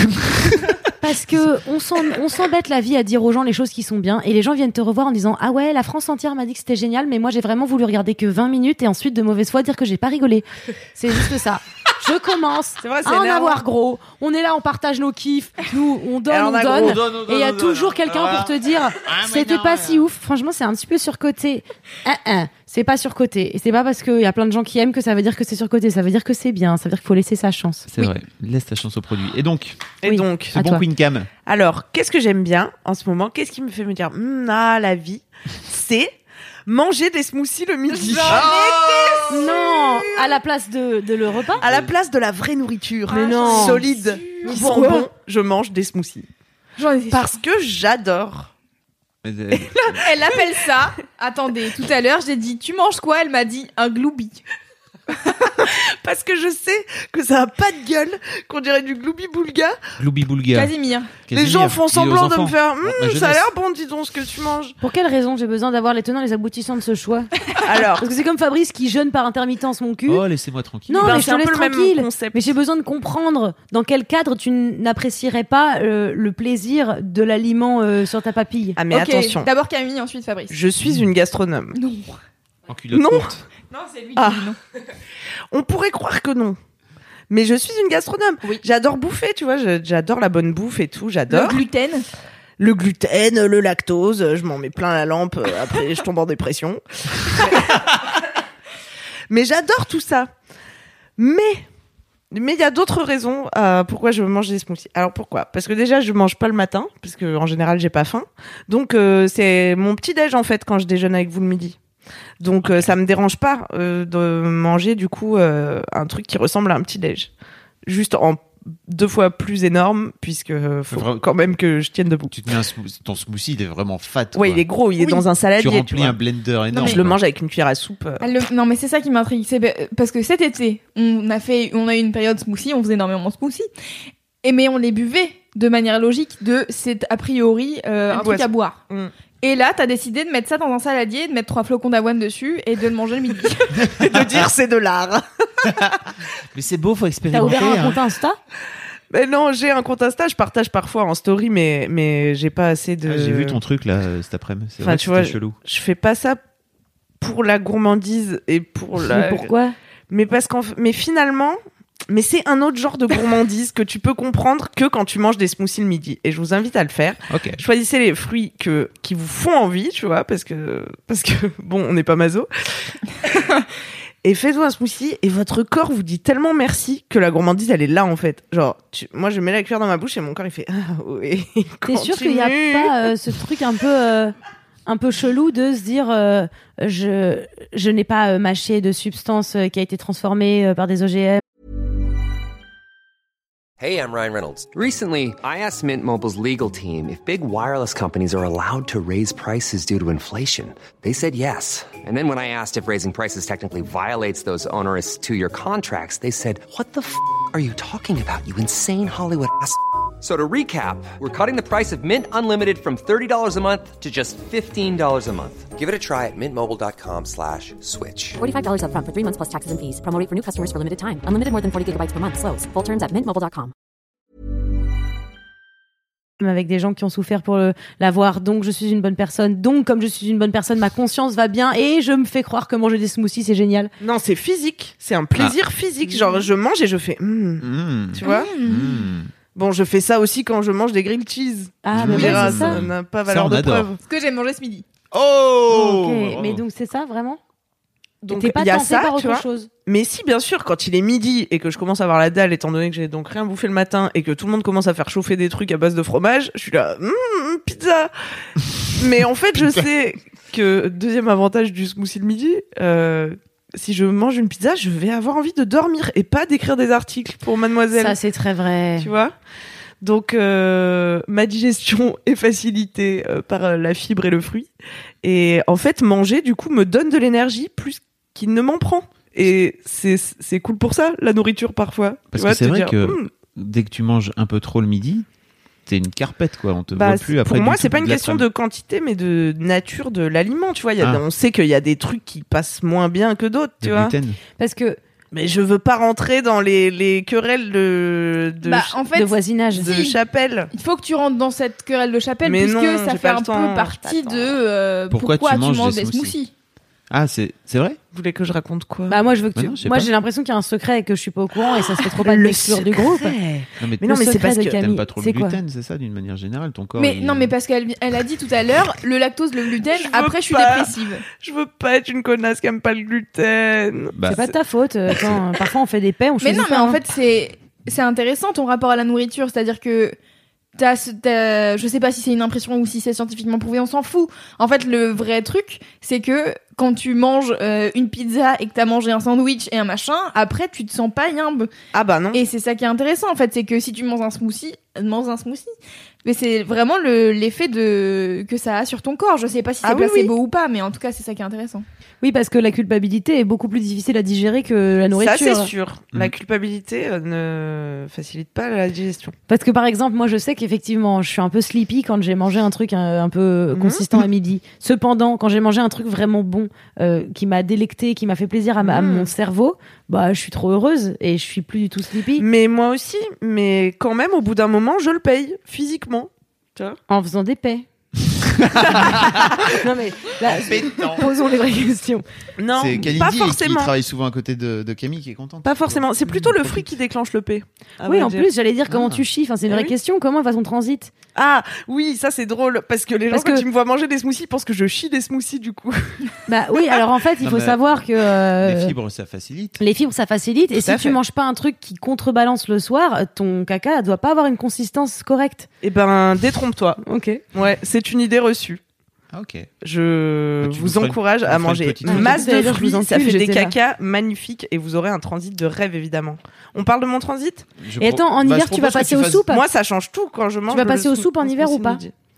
Non, non, parce que le concept c'est vraiment le fruit. C'est le fruit. Parce qu'il faut bouffer de la calorie quand même quand tu bouffes ce genre de truc du coup. Bah, Les légumes. Mais les légumes c'est très faible en calories, c'est que de l'eau les légumes en vrai. C'est nul un légume. Moi j'aime pas j'aime, l'automne pour ça, c'est que tu peux refaire des soupes. Non mais fais des Matin, soupes, hein, midi, euh, fais des soir. soupes. Faites des vois. soupes. hein, Il y a des catégories. Il y a... Putain, Des j'arrive catégories. pas. Il y a des catégories dans le potimarron? Des calories dans le potimarron? Mais bien sûr, bah oui, mais il y a toujours des calories. Il y a- dans- il y a tu- plus tu manges dans du papier, il y a des calories, tu vois. C'est vrai? Bah, euh, Bah non. j'imagine. Elle vient tellement, de- elle vient tellement de t'éclater là. Des calories dans le pain. Attention parce que beaucoup de fruits sont acides et ont donc ce qu'on appelle des calories négatives, c'est-à-dire et là vous me direz euh, vous, vous me direz euh, professeur Marion qu'est-ce que c'est des calories négatives? Et je vous dirais Professeur nutrition. en fait ça n'existe pas de manger un aliment qui qui a priori ne, ne rajoute pas des calories dans ton corps mais il se trouve que par exemple l'ananas est tellement acide que tu dépenses plus de calories à le Ah oui. digérer qu'à l'ingurgiter. Ah ouais. D'où ce qu'on appelle les calories négatives. Il y a aussi les endives qui ont des calories négatives. À tous les rageux qui disent, jamais entendu cette jambon. euh, théorie. Si. Les C'est chicons. pas une théorie, c'est une réalité. Mais c'est pas la peine. Bah, euh, en réalité, moi, ce que je crois sur l'alimentation, c'est que tout le monde a sa théorie et que, en fait, tu peux pas vraiment savoir la vérité, tu vois, parce que vraiment, si tu fais des recherches et tout, il y aura toujours un mec pour te dire le contraire. Je Et me suis ça dépend. Bien sûr, bah, sur c'est le comme sujet, tu vois. l'acné, bien sûr. Le secret caché, c'est que en vrai, pendant une période, je me suis intensément euh, intéressée à l'alimentation vivante euh, et, et végétalienne. Et donc j'avais un blog là-dessus et tout. Et euh, vraiment, j'en suis Dis venue à bien. la conclusion que en fait, euh, pff, tout est son contraire, tu vois. Donc le meilleur euh, test, C'est de voir ce qui te va. C'est de Voilà. s'écouter, tout à fait. de vérifier si ça fonctionne avec toi. Exactement. Oh là là, c'est beau comme c'est une message. belle conclusion. Ouais. Oui. Et donc, c'était quoi ton smoothie du midi hein Alors mon smoothie du jour, hein, je pars toujours sur une base de banane, tu vois, pour que ça soit quand même un peu nourrissant, parce que la banane c'est un des fruits les plus caloriques, sachez. Et hum, il y a plus de pêche au franc prix parce que Oh, ça y est, y c'est est, la fin de l'été. C'est l'automne, on mange des reines Claude. Ok, je sens la haine des reines Claude. triste. C'est vraiment bon, les ne reines Claude. ce nom, Non, c'est trop C'est bon. moins gay que le. Claude. La prune, c'est génial. Non mais Ah c'est bon quand même très bon. Tout ce qui Alors j'ai mis ça dans mon smoothie et je mets toujours du verre parce que je suis convaincue qu'il faut manger beaucoup de verre et comme j'ai pas forcément. tu dis quoi? Ça veut dire Alors quoi les Du kale, t'as mis du kale. Alors ça peut être du kale, ça peut être de la blette, ça peut être de la mâche. Les Alors végé- ça, alors attention parce que je te respectais jusqu'à présent. Et là c'est bien. Et il y a bien un truc. Non, les- tout ce que t'as dit est délicieux individuellement. Et les gens qui mettent des légumes dans leur smoothie, même les Oui. carottes. Les gens qui mettent des carottes c'est dans bon. leur Ah non, smoothie à l'orange, j'ai envie d'aller chez eux et de, et de leur demander c'est quoi leur vie, tu vois, en les jugeant. et ensuite de leur lancer une pantoufle et de partir. T'as tellement des Très opinions. non, Mais pas des carottes non, mais je, je suis contre. euh, Mélanger le- des légumes mélanger et- des légumes et des fruits juste parce qu'au niveau du goût faut arrêter de nous faire croire que c'est ah mais si c'est délicieux Alors, en tant que personne qui a mangé des smoothies verts accompagnée de Camille, car c'est elle qui m'a initiée au smoothie vert, Oh là là. la première fois qu'elle m'a dit je mets de la mâche, j'étais là, attends, mais des fruits. Enfin, mais non Qu'est-ce que mets tu de la fais Qu'est-ce que tu fais Choisis Et ton en camp. fait, euh, la mâche n'a pas de goût, sachez-le. Donc du coup, vraiment, à côté des Ouais. bananes et des fruits, euh, Mais ça fait quoi alors c'est le sucre qui prend le dessus. Bah je me dis ça me fait mon quota de verre de la journée, tu vois, parce que le verre cru c'est excellent pour ta santé. Ok. Marion c'est fait, euh, le- Fille, J'ai fait le truc signe ça. de toc toc parce que pour moi c'était dans la tête. Moi aussi, une fois, euh, quand j'ai mangé un smoothie, je me suis dit c'est bon, j'ai mes portions de fruits et légumes par jour. Et en fait, euh, c'est juste dans ma tête parce qu'à côté j'ai bu de l'huile, donc c'est Ah vraiment que Ah des. mais ça c'est pas grave. Mais moi en fait je suis une personne qui mangerait zéro fruits et légumes par jour si je m'écoutais, tu vois, je mangerais de la pizza tout le temps, c'est ce que je faisais avant. Alors, j'ai une autre question. Voilà. J'ai une autre question vis-à-vis du smoothie parce que c'est pareil, on entend tout et son contraire, mais faut-il plus partir sur un réel mixeur ou un extracteur de jus? Moi j'ai Ah. entendu. Ah bah avec un extracteur de jus, tu fais pas des smoothies. Bah voilà, moi j'ai entendu que toutes le les que euh, c'était euh, parce qu'il fallait retirer le machin du truc, sinon t'avais pas les vitamines, que la chaleur du machin faisait que du coup t'avais pas les vitamines. En fait, j'ai entendu Mais- qu'à chaque fois que tu mangeais quelque chose, de toute façon, tu te faisais niquer d'une manière ou d'une autre puisque tu n'avais pas, la- tu n'avais pas les, les nutriments et euh, les vitamines et la raison pour laquelle tu mangeais ce truc. C'est pour ça que j'ai arrêté de rechercher la vérité en matière d'alimentation. Et plutôt de rechercher ta vérité. Tout à fait. Bravo à tous. En tout cas, j'en profite pour faire un petit bisou à tous les gens qui me suivaient pendant la France crue parce que je les aime. Oh. Ah. T'avais du monde qui te suivait à l'époque? Et tu avais carrément 10 000 crudivore. personnes sur Facebook. Ouais. Allez, Ce Allez. qui, à l'échelle de la crudivorité, est pas mal. t'étais t'avais tous les crudivore. crudivores. Ouais, j'étais en de grande Navarre. partie crudivore. J'ai jamais mangé cru à 100%. Malgré la légende urbaine. T'étais un peu paléo comme on dit. Non, paléo ça a rien à voir. Pa- hein si, ça se ressemble parce que t'enlèves aussi tous les trucs transformés. C'est quoi paléo C'est quoi, Paléo, paléo c'est comme les hommes préhistoriques. Ok, on C'est l'avait. euh, rien de rien de transformé du coup. Ah, tout, ok. tout comme c'est dans la nature à l'état brut duquel qu'il est dans la nature. à peu Mais près. alors, j'ai jamais vraiment compris parce qu'un jour, dans un reportage, j'ai vu un mec paléo se faire un grand café avec du beurre dedans et je suis pas sûre que tu boives ça dans la nature. Du beurre Non, bah Ouais. non, du beurre déjà t'en bois pas dans café. la nature. Du café encore moins. euh, Sauf si. Du café. au beurre. Mais si, Ouais, enfin, t'as le droit de le transformer dans la texture ou même pas. Pas transformer genre euh, tel quel. Mais je sais pas, nous, les crudivores, euh, ne buvons de toute façon pas d'excitants. Donc, Ah bon pas de café. Oui, parce que vous dites euh, c'est dommage de se réveiller en forme quoi. Mais euh, non, c'est parce que t'es en forme, donc t'as pas besoin d'un fucking Ah. café pour te réveiller. On est d'accord qu'au début, être You passé, see passé à la, au crudivorisme, nuance. ça donne un petit peu des, des renvois, des rots. Une grosse Ah. chiasse, ouais. c'est la détox. Ouais, c'est ça. Ouais. Ah, c'est fou, le temps qu'on peut parler à parler de nourriture dans Laisse-moi kiffer, ça, c'est Ça n'arrête même pas. J'ai avec faim, une en autre fait. équipe. Moi, j'ai faim et là, je me mets à culpabiliser d'avoir mangé. Qu'est-ce que j'ai mangé à midi, par exemple? Je pourrais te le dire. Du poulpe. Mais non, mais ne culpabilise pas, ça va foirer ton transit. C'est trop bon le poulpe. Ouais. Je suis végétarien bon. sauf pour les poulpes. Moi, j'ai mangé un grilled Je cheese et un cookie.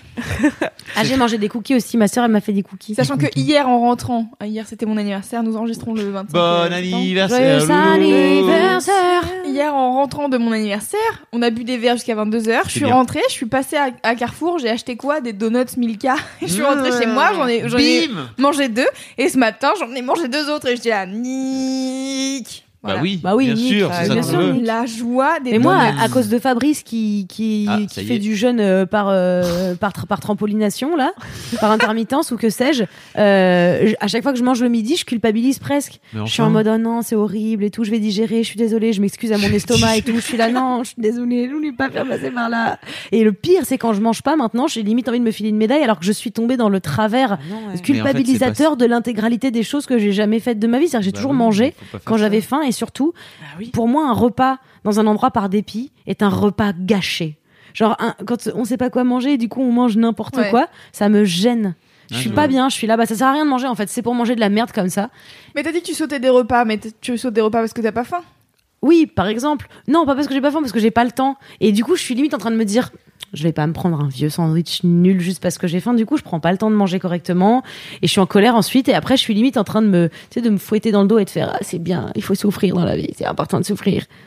Ok, Ouais. mais pourquoi Le podcast du kiff De la de la bonne bonne humeur. Très peu, très bien. Très bien. Eh bien, je propose que euh, sur cette note, Marion enchaîne sur son gros kiff comme ça. On va repartir. S'il te plaît, Allez. retrouve un peu. Alors, mon gros kiff, écoutez, j'ai découvert ça il y a pas très longtemps et c'est quelque chose que j'ai commencé à faire assez naturellement. Et puis ensuite, non, laisse-moi. Je me suis rendu compte que finalement, c'était la solution à tous mes problèmes. Et il s'agissait de me sortir les doigts du cul. C'est vraiment. C'est Tu les avais vraiment. depuis longtemps ou pas De... Des quoi Dans ton cul, tu les avais depuis longtemps Eh ben, je les avais depuis a priori une bonne vingt-septaine d'années quand même, puisque j'étais là à faire et à passer un temps fou à râler sur des trucs cons. Mais c'est pas tant juste râler sur des trucs cons parce qu'être salé c'est important dans la vie, ça, ça permet de te donner un petit sens critique, un truc Mhm. un peu. Non, là Ça je parle débat. vraiment de se sortir les doigts du cul et d'arrêter de croire qu'on est une victime et c'était génial. Vraiment, ça m'a C'était fait. génial, euh, c'est terminé? Non, non, mais parce que maintenant, ça y est, je suis sur ma nouvelle lancée là. J'ai Ah, les doigts sortis de mon cul. Il y a plus de raison qu'ils y re-rentrent. Mais Comment alors tu- attends, Oui. parce que moi j'ai une question. Oui. Tu sais que tu es Marion Séclin. Euh, C'est-à-dire. pour plein de gens, t'as déjà sorti les doigts de ton cul depuis un moment. Alors, je, j'ai sorti les doigts, les doigts de mon cul, effectivement. Moi, je pensais que t'avais Enfin, sorti. Moi, euh, l'autre jour, je les Non, ai mais sortis. euh, J'ai sorti les doigts de mon cul euh, depuis un certain temps puisque je fais des choses. Cependant, là où j'avais pas totalement sorti les doigts de mon cul, c'est que je continuais à trouver tout un tas d'excuses tout à fait correctes euh, et euh, valides aux yeux de la société pour pouvoir pas aller encore plus loin que là où je pensais que j'étais arrivée à mon max. Tu vois ce que je veux dire? Ah. Et euh, j'ai compris euh, que, que ça me gavait de, de chouiner. As-tu des exemples concrets? Comment tu l'as compris? Je l'ai compris quand j'ai été gavée de gens qui chouinaient et que je me Mhm. suis dit ouais, ouais. et ensuite j'ai fait ah putain j'étais comme ça non mais attends si j'étais comme ça ça c'est moi j'étais ça j'ai été ça en fait pendant longtemps. Et où je me suis dit c'est normal de passer dans ta dans ton évolution humaine personnelle par une phase où tu te dis ça se fait trop pas la vie elle est hyper injuste. Parce que oui la vie est hyper injuste. Mais à partir du moment où tu as fait le constat tu as deux choix. Ou décider de te dire et bien sur mon lit de mort je dirais que la vie a été injuste. Et si j'ai rien fait ou tout ce qui était à ma portée c'est parce que la vie était injuste.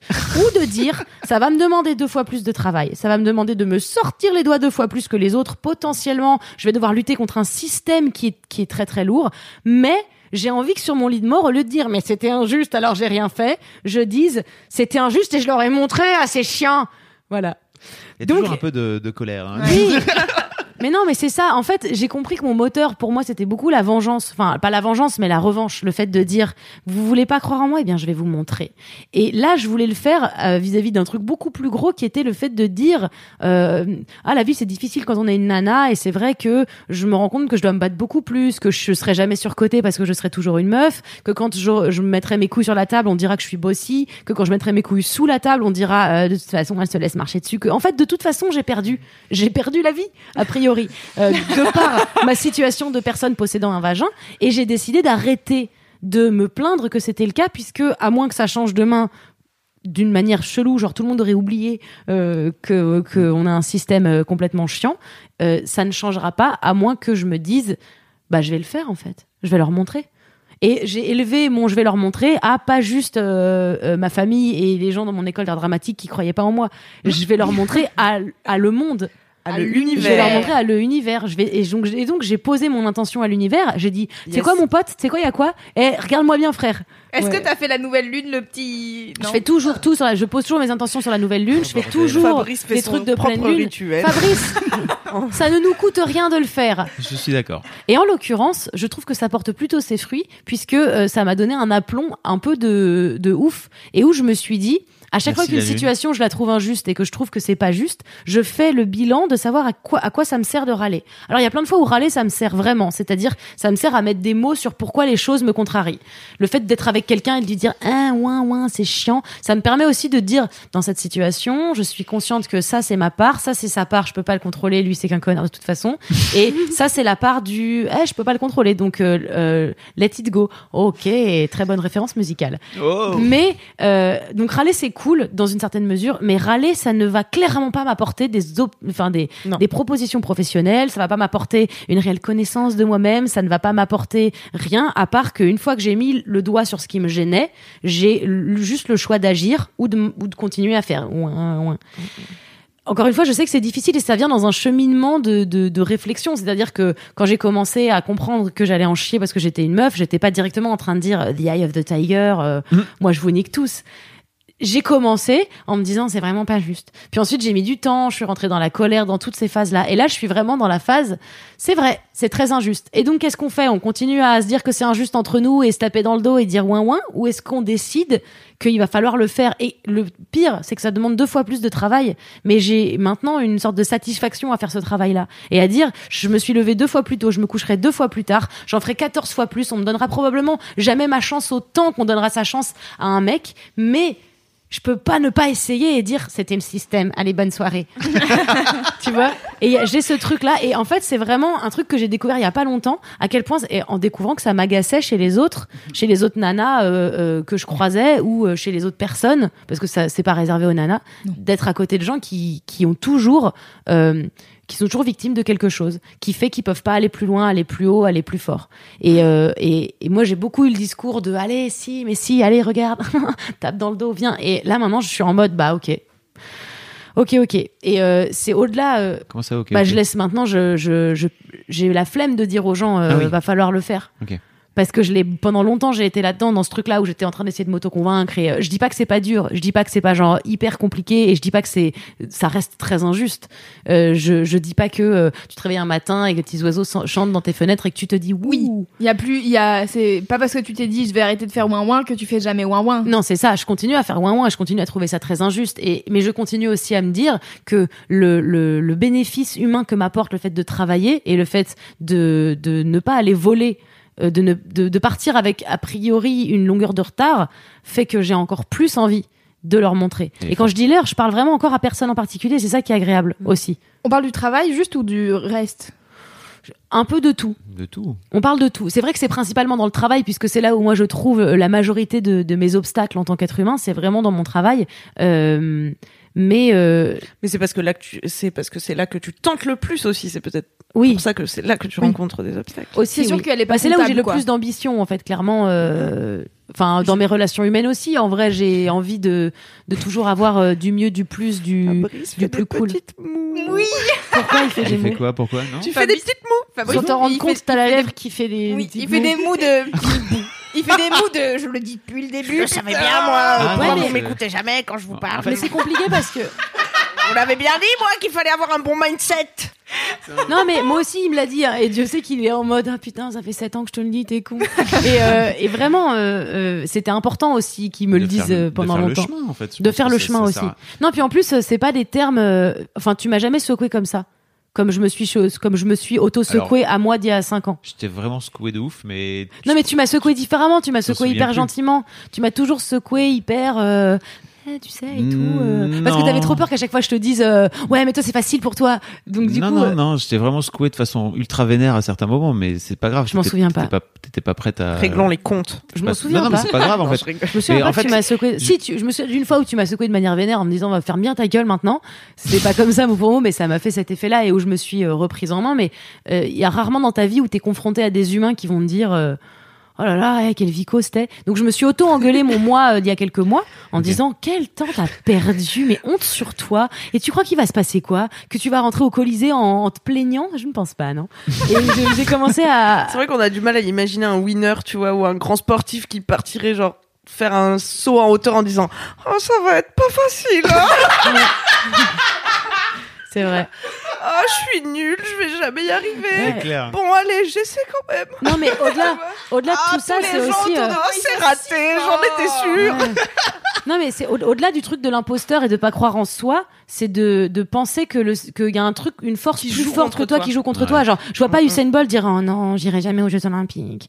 Mais ça c'est parce que je suis noir, je suis sûre. Et tu vois, il fait pas ça. Le mec, il s'en fout, il y va. Il se pose pas la question. Et s'il rencontre des obstacles, il, il fait un wad aux obstacles. Et c'est ce truc-là de se dire, il y a effectivement un système qui nous sert pas du tout, du tout, mais c'est pas la peine de continuer à tout lui mettre sur le dos à ce compte système. Mhm.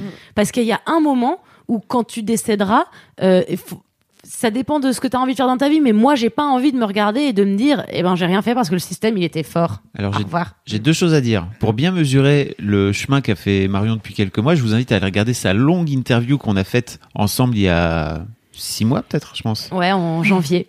J'ai Ah la oui. date à peu près. Ok. Euh, où tu parles justement de des obstacles que tu as pu avoir dans ta vie, etc. Et Et t'es plutôt dans un truc déjà un peu comment dire volontaire et d'aller de l'avant. Mais je trouve que t'as encore passé un cap là. J'ai passé un cap de ouf. Et hum, le deuxième truc que je voulais dire aussi, c'est que je pense que d'une manière générale, c'est marrant parce que vous parlez tout de suite de sportifs, et je pense que d'une manière générale, le, de se mettre au sport d'une manière ou d'une autre, et en fait d'être dans la compète d'une manière ou d'une autre, euh, c'est vachement cool. Tu, tu vois pas le tu vois pas le truc c'est que il y a un truc que je regrette en, en ce moment dans l'éducation de mes filles qu'on offre à mes filles c'est que on les a pas on- elles font du sport mais c'est pas un sport de compète et j'aimerais bien en fait qu'elles puissent se mettre dans un sport où elles peuvent se, se mesurer aux autres et, et gagner ou perdre et apprendre ça et en fait je sais que c'est compliqué Je mais c'est l'un des trucs. Mais pour moi, c'est pas la compète. Ah, j'aime pas. euh, je prends pas le sportif parce que c'est la compète. Pour moi, c'est le mindset, tu vois. bah, C'est oui, comme quand tu, fais tes à vœux ce- à la nouvelle lune ou quoi. Et ben peut-être que Mais ça a l'air fais- bullshit, mais en fait l'intérêt c'est que ça te met toi dans le bon mindset, tu vois. Mais des, l'une des façons simples d'arriver dans ce mindset-là, c'est de te mettre de façon naturelle dans une compétition face aux autres. Non Bah non, Bah, parce que si, tu peux fait, perdre et te non, dire pas- je suis nul C'est pas final. être dans une compétition, je pense, c'est le fait qu'il existe de la compétition. C'est pas, euh, je me sens pas en compétition avec tous les gens qui font le même métier que moi. Mm. Je sais une chose, c'est que je suis une meuf, que on est dans un monde qui m'a appris qu'il y avait une seule place pour une seule meuf et que c'était la meuf qu'il Mm. fallait pour faire le quota. Que si c'était pas moi, ce serait n'importe qui d'autre. Donc je je suis pas en compétition avec les autres meufs, je suis en compétition avec des gens qui veulent me montrer qu'il y a qu'une seule meuf. Donc moi mon but, il est au-dessus de ça, il est de dire bah non, je vais prendre ma place en fait. Je suis en compétition avec les autres mecs qui font le même métier que moi et qui euh, ne sont pas eux en compétition avec moi parce que c'est des mecs et ils se disent que de toute façon ça va être vachement plus simple et c'est le cas.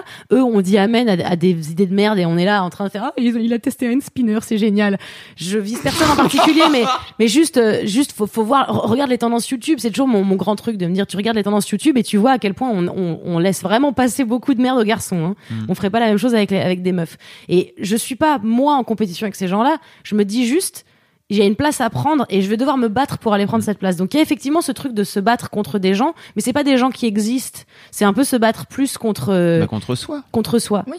Mais, donc- moi je déteste la compétition et quand je suis avec des potes et qui me disent euh, j'aurais fini avant toi, je suis là ah non, je préfère te laisser gagner car je refuserais de perdre face à toi alors que je t'aime tant. Je ne veux pas être en compétition avec toi. C'est trop j'aime pas la compétition, mais le fait de me dire il y a un challenge, ça Non, ça c'est putain de boostant. Mais en fait, de, de faire du sport, de compète à un, à un jeune âge, ça t'apprend effectivement de te battre contre les autres, mais ça apprend aussi à se battre contre soi.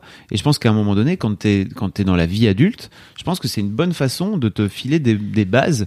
Et c'est voilà, c'est l'un des trucs que je que je regrette euh, actuellement. dans- Ah ouais, Et, alors euh, personnellement, euh, les euh, montantes descendantes euh, au collège en badminton et en ping-pong et Trop mon bien. cul, c'était vraiment le truc le plus nul de la terre. Hmm. Parce qu'en fait, quand t'es nul, Ouais. tu restes en bas, tu montes une fois, tu te fais battre par un mec plus fort que toi, et en fait, comment est-ce que tu veux apprendre en 1h20 de sport à taper dans une balle correctement et Mais à je vraiment. parle pas, je parle pas vois du sport au collège parce que le sport Oui, au mais en collège c'est fait, la base. C'est le, c'est la base, d'accord, mais en fait, c'est le premier rapport que t'as à la compétition si tu fais pas de sport en dehors. Ce que je ne faisais pas. Oui, je sais. Et du coup, en vrai, pour moi, la compétition, c'est de la merde. C'est juste, on s'en fout. Oui, tu non, vois. mais il faut se. Alors, c'est pour ça que moi, le, le sport que je fais, il est, je suis seule face à Oui, moi-même. mais c'est pour ça que je, je comprends. Ouais. en fait, c'est. euh, Attendez, je vais parler de Casey Neistat pour la 12 millième fois dans Laisse-moi kiffer. Ouais. Euh, C'est l'instant. Casey Neistat Euh, en fait, Casey Neistat, il a fait une vidéo il y a pas très longtemps sur le fait qu'il est parti courir un marathon, je sais plus dans quelle ville aux États-Unis, en mode oh c'est un week-end, je vais aller courir un marathon, un semi-marathon. Mais Et- qui est fou. Et en Il s'était jamais entraîné? Euh, mais si, il s'entraîne à longueur de temps, euh, il court à longueur fou. de temps. Bah alors. Mais en fait, Ouais. il dit, bah, quand même, un semi-marathon, je pense que ça se court pas tous les deux jours, quoi. Et, euh, et en fait, il, il dit, ce que j'aime dans la course, c'est qu'en fait, tu te bats contre toi-même. À aucun moment, les gens, ils sont en train de regarder, Ah, je vais faire un meilleur score que machin, qui va arriver deuxième ou troisième. Ils sont en train de se dire, ok, j'ai X kilomètres à faire. Et en fait, jusqu'à présent, quand je cours, que je m'entraîne, etc., je fais tant de temps, bah, mon objectif, c'est de faire euh, une heure et demie ou euh, deux heures. Et en fait, euh, c'est l'objectif, c'est le temps que tu fais contre toi-même, comment tu gères ton corps, comment tu te gères toi, etc. Et du coup, c'est ça que je trouve intéressant dans ce que tu dis. C'est en fait, c'est pas tant les autres, c'est comment tu te mets toi à ton maximum pour réussir à atteindre tes propres objectifs. Oui. C'est exactement ça. Ah, merci, mais, euh, Kaizé. Mais il y a aussi, il y a aussi un, un truc Merci, génial, c'est que moins t'en sais, mieux c'est aussi. C'est de se, tout le monde va être tenté de te dire attention, c'est difficile. Tu rencontres plein de gens qui vont te dire attention, c'est difficile et euh, c'est con parce que si tu sais pas que c'est difficile, tu sais pas que tu vois pas les trucs. Moi, un jour, j'étais arrivée Cette phrase de quoi? De, de Churchill ou de Roosevelt, je ne sais plus. Je sais pas. Euh, je ne je savais pas que c'était impossible, alors ils l'ont fait. Ouais, c'est ça. En vrai, c'est con, mais tu sais, quand tu sais pas euh, qu'il y a des difficultés, tu réussis vachement plus facilement. Et euh, ça fait partie du truc de se sortir les doigts, c'est de se dire, euh, bah maintenant j'ai qu'à rêver vraiment géant. Parce que je sais pas ce qui m'attend, donc je verrai ce qui m'attend si ça m'attend. Je saurai euh, euh, maintenant, j'ai une réelle notion de euh, qui vont être mes alliés, qui vont pas être mes alliés et avec qui je vais pouvoir bosser ou plus jamais. Les situations dans lesquelles c'est compliqué, donc du coup, je veux plus les, les reproduire. Euh, qui sont les gens qui sont de mon côté et ceux sur qui je vais pas compter, mais parce que de toute façon, tu peux pas compter sur tout le monde et t'as ton équipe de gens, tu sais ce que tu vaux, tu sais ce que tu veux et tu fais des rêves beaucoup trop grands en te disant, euh, je m'en fous parce que de toute façon c'est ça que je veux. Et il y aura plein de gens pour te dire attention parce que tu sais c'est difficile parce qu'arriver à un stade où il y a un moment où moi je serai là en train de produire des films euh, il y aura euh, genre je serai devenu Paramount et les gens ils feront euh, oh on est désolé on était cons. Et je serai bah ouais vous étiez des cons excusez-moi. Et moi je serai Paramount derrière tu vois Ouais, parce que justement, comme c'était mon anniversaire hier, la meuf qui va- joyeux anniversaire Bon anniversaire. Euh, non mais euh, j'ai fait mon, enfin entre guillemets, je me suis dit tiens, ça serait bien que je fasse des objectifs de plus ou moins atteignables de mon année, des trucs euh, zinzin ou pas, Mmh, etc. bonne idée. Et en fait, le truc c'est que donc j'ai 26 ans et je travaille chez Mademoiselle, qui est le média pour lequel je voulais travailler depuis que j'ai 16. Et du coup, euh, Oh. derrière, je suis là. Et ben du coup, c'est quoi le rêve C'est quoi la d'après? suite? Parce Ah qu'en ouais. fait, pour moi, oh sa mère la pute. Elle va pleurer, Loulou. Elle elle était pleure. Elle était mue. Oh, ça me saoule. bah, chuchote au pire chuchote-le Non mais en fait, comme euh, bah, depuis que j'ai 16 piges, je voulais bosser chez Mademoiselle, j'ai atteint euh, le truc que... Oui, mais c'est mais c'est pas c'est C'est pas trop une fin Non, en mais- soi de Non, mais je sais, bosser mais- chez Mad, c'est le début. Non mais ok, sauf que... Je sais pas comment expliquer ça, mais euh, comme je bosse chez Mademoiselle, qui est le média, en fait pour moi c'était inatteignable de faire ça. Tu vois ce que je veux dire ou pas? Et du coup, bah il faut que je trouve le, le prochain truc inatteignable. mais du coup Ah, il sera bah. atteignable Bah voilà. vu que t'as réussi à atteindre Mademoiselle Mais en fait, c'est c'est le truc c'est que Elle du coup, là les objectifs que je me fixe genre euh, enfin c'est des trucs euh, où je suis là en fait ça va je vais le faire enfin dans, l'année je, je le fais tu, Tu te vois dis que c'est pas assez grand. C'est ça et du coup je suis là qu'est-ce que je pourrais rêver? En fait je peux rêver des trucs zinzin tu vois mais mais qui botte pas de ouf oui c'est enfin je suis Mais en fait, genre c'est ça. ouais, je pourrais faire ça ça serait cool Ouais, mais en fait je serais contente si je le fais mais bosser chez Mademoiselle c'était sur mes trucs que je voulais faire depuis la fin des temps enfin genre depuis le début tu vois À chaque fois, ça me. Ah bah voilà. Bravo Fabrice, merci à toi. Non, mais en fait, il y a aussi un le- truc de surenchère du rêve géant. Euh, moi, je Oui. sais que mes rêves, ils sont. Enfin, c'est. Je suis un bâtard. Moi, si j'avais un budget illimité, mes rêves, euh, ce serait genre des blockbusters. Ce serait genre euh, quatre fois le budget d'Avatar. Ce serait ouf. Mais c'est parce que je sais que j'ai ce, ce truc-là de vouloir euh, aller très très haut. Enfin, j'ai un truc d'ambition où euh, j'arrive pas à me satisfaire de, de ce que j'ai dans les 15 dernières minutes. Je suis là, non, en fait, je voudrais mieux, plus encore. Mais il y a aussi cette surenchère du rêve géant où finalement, peut-être que juste ce qui te plaît suffit. Tu vois Hmm. Et fais pas et forcément et t'es pas obligé géant. Ça se trouve, ce sera pas inatteignable. Enfin, l'id- l'idée c'est pas. Oui. En fait, en fait, on te donnera pas une médaille parce que c'était inatteignable. On te donnera une médaille si, genre, toi, tous les matins quand tu te réveilles, t'es trop contente. Ça se trouve, c'est encore à ta portée. Et donc, t'as l'impression que ce serait pas une réussite parce que t'auras moins à te battre, alors qu'en fait, pas du tout. Peut-être que tu l'as fait là, tout le pourcentage de, de bastos pour arriver dans le. Peut-être qu'est-ce qui s'est passé depuis 10 ans aussi, juste t'as pris confiance en toi, tu vois. Et il y a 10 ans, tu pensais que c'était impossible parce que tu savais pas que t'étais capable de faire ça. Et maintenant, quand tu regardes mais des rêves super grands, que je suis 10 sûre ans, que euh, quand il y a 16 ans, tes rêves de, euh, quand t'avais 16 ans, tes rêves de maintenant, tu te serais dit encore plus euh, what the fuck, tu vois. Mais oui. Non, mais en fait, il y a 10 ans, j'envoyais même pas un mail à mademoiselle pour savoir si Bah voilà. travailler. Entre temps, qu'est-ce qui s'est passé? Juste t'as pris confiance en toi. Bah oui, j'ai même pas envoyé de mail, c'est Zozo qui est venu me chercher alors. euh. C'est parce que t'avais mis une photo de profil avec un micro. Comme quoi, hein, l'univers nous le rend bien. voilà. Oui. Oui, d'ailleurs, Ouais. du coup, comme t'as arrêté de penser que l'univers était un petit bâtard qui complotait contre toi, est-ce que maintenant tu penses que c'est ton, ton ami Alors moi, j'ai toujours pensé que l'univers était mon ami et que tout ce qui m'apportait était là pour une raison euh, quelconque, euh, bonne ou mauvaise. J'ai jamais pensé que l'univers était contre moi. J'ai pensé que la société était une belle merde et que le système était chelou. Mais je me suis jamais dit, alors ça, ça se fait trop abs, frère. Euh, mais effectivement, l'univers me le dans la position de victime un peu, tu vois, t'as tendance à penser, oh là là. Bah, en fait, je me laisse toujours une sorte de, je m'octroie quand même des moments de victimisation, mais euh, je, je n'en fais pas des moteurs. Parce que ça devient vite un moteur, quand, surtout quand tu tombes dans la colère de l'injustice, quand t'es pas content parce que c'est pas juste et que tu sais que ça dépend pas de toi, mais que pour ce que ça dépende de toi, il va falloir vraiment faire un, un gros effort. Je me laisse un, un temps de ça se fait trop pas. Et j'ai vraiment euh, des personnes que j'aime du fond de mon cœur qui savent quand je les appelle que c'est pour dire ça se fait trop pas, machin a fait tel truc, c'est pas réfléchi, c'est mauvais, c'est nul, il y a 17 milliards de vues, euh, qu'est-ce qui, où va le monde Pour me plaindre d'où va le monde, pour me plaindre de pourquoi est-ce qu'il y a des gens à qui on donne du crédit et d'autres non, pourquoi est-ce qu'il y a des gens qui sont surcotés et d'autres non? J'ai toujours ces moments-là, mais je me les laisse quand même. Ça veut pas dire qu'ils ont disparu. Ça veut juste dire que je ne les laisse pas prendre le dessus, dessus. sur tout le reste. Sur tout le reste. Et que le reste, c'est de dire, encore une fois, j'ai pas envie de regarder derrière moi et de me dire, ça se faisait trop pas. Parce que c'est pas une justification euh, correcte. Et parce que surtout, tous les gens qui sont passés avant moi et qui ont fait un peu changer le monde, ils étaient pas euh, gentils, euh, euh, mignons, euh, ils arrivaient pas en disant coucou, excusez-moi, c'est ouais, pour pour, pas déranger. pour pas déranger. Je voulais savoir si c'était possible, c'est pour l'IVG, je sais pas s'il y a moyen que. Tu vois, c'est que des gens qui. tu vois, c'est que des gens qui ont. ont- même sans se rendre compte de, de, de ce que c'était, parce qu'en général ça vient de là, tu te rends jamais compte avant de faire un truc que ça va être un truc utile, euh, juste qui ont dit euh, non mais par contre j'ai pas d'autre choix que de le faire. Donc j'essaye de faire primer en moi cette énergie et ce moteur de dire je veux faire ça dans ma vie, je veux réaliser des films que j'aurais écrits et tu sais quoi dans lesquels je vais jouer parce que si Alex Lutz il peut écrire euh, scénariste, réalisateur, comédien Alex Lutz, moi je peux le faire. Et c'est un exemple comme un autre. C'est juste qu'il y a pas longtemps, je me suis trouvée dans un cas de figure où j'ai écrit un court métrage que je voudrais réaliser, dans lequel je veux jouer. Et je me suis vraiment dit, littéralement, il y a un moment où ça va pas être possible, non pas parce que je m'en sens pas légitime, mais parce que je peux pas être à, à la foire et au moulin. Pendant des à la années. foire et au moulin. Au four et au moulin Au moulin. Mais ceci dit, tu peux pas non bien plus. aussi. être Non, à la foire et au à la Tu peux foire. pas non plus être à la foire. et au- C'est ma mère qui m'a dit ça. Elle s'est rendue compte il y a pas longtemps et elle m'a jamais fait des ratoums. Attends, je l'appelle et je lui dis ouais à la foire et au moulin. Elle me dit non au four et au moulin. Je fais mais c'est toi qui m'as appris ça. Elle me fait ouais je me suis rendu compte que c'était pas vrai et jamais elle m'appelle pour me prévenir. Donc moi je passe 28 ans à dire à la foire et au moulin. Je peux pas être au Et four donc, et ça au moulin. reste. Bon. Donc ça reste. Je peux pas être au four et au moulin. Comment vais-je pouvoir jouer correctement dans quelque chose si je veux être devant et derrière la caméra? Et là, j'ai réfléchi et je me suis dit, tu penses vraiment qu'Alex Lutz, il s'est posé la question de savoir s'il allait pouvoir être à la foire et au moulin ou au four ou que sais-je? Non, il s'est pas posé la question, il l'a fait. Et c'était pas un truc d'imposteur où je me disais, ah, j'en suis pas capable. C'était un truc de je peux pas dissocier mon corps et mon esprit, mon jeu et le. Il y a un moment où il y a besoin que je sois un autre être humain.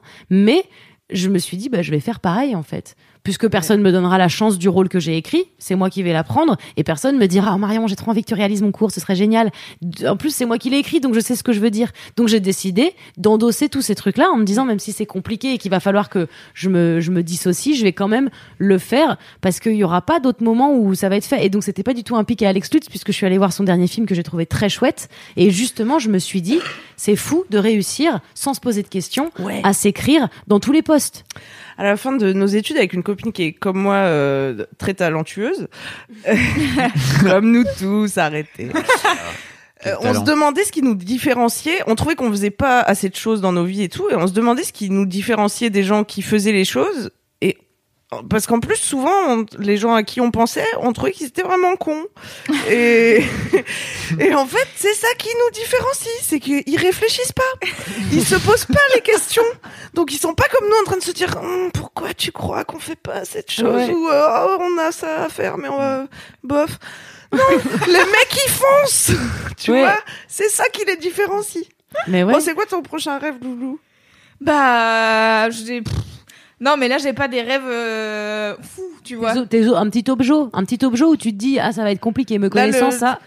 Cette année de ton Arrêtez de en fait, là, pour l'instant, j'ai des trucs euh, où je suis là. Enfin, ça va être fait cette année, tu vois. C'est pas, c'est pas comme Mademoiselle où j'étais là. J'ai 16 ans, un jour, je bosserai pour Mm. Mademoiselle, tu vois. Mais, Mais ça, ça, c'est un rêve mais qui c'est t'a de- tenu en haleine C'est de devenir adulte années, aussi, c'est ça. C'est-à-dire que c'est ce truc Ah, de. crois En bah, fait t'as tout gâché Fabrice merci. Putain, en fait, t'auras plus jamais de rêve, ma vieille. C'est ce truc de, rêve. Je pense que c'est ce truc de rêve d'enfant et que tu réalises à l'âge adulte et un peu comme euh, faire un bébé ou euh, tu vois acheter une maison parce qu'à un moment donné c'est ton objectif ou je sais pas. Enfin tu vois un- te marier euh, ou ça, ça devient un Ouais. truc et puis Au là t'es deuxième mariage, t'es- c'est moins. t'es devant bon. ton baby blues et tu fais bah c'est quoi la suite en fait? Et c'est- c'est- Mm, ouais, je sais pas.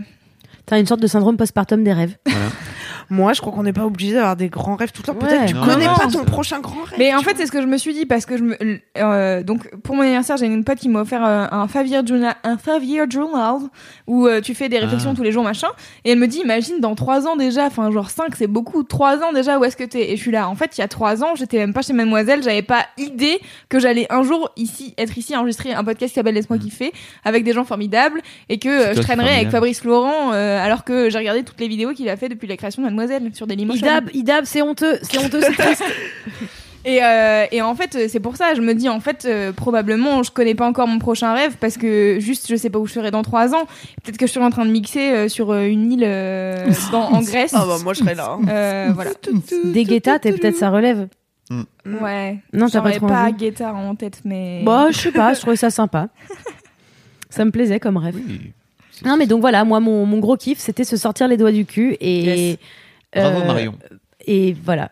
Et C'est tu as bien important de le raison. faire. T'es trop forte. Dites-nous si ça vous a donné envie de vous sortir les doigts du cul. Ouais. Ou de continuer Ou à de vous vous plaindre. donner un objectif Oh. pour l'année. Un Oui. Fab de- Flo C'est à toi Alors moi, ça ressemble un petit peu au, au gros kiff de Marion, parce que je suis en train. Plot mon, mon gros kiff du moment, c'est de repartir de tout à zéro pour faire un nouveau projet de magazine.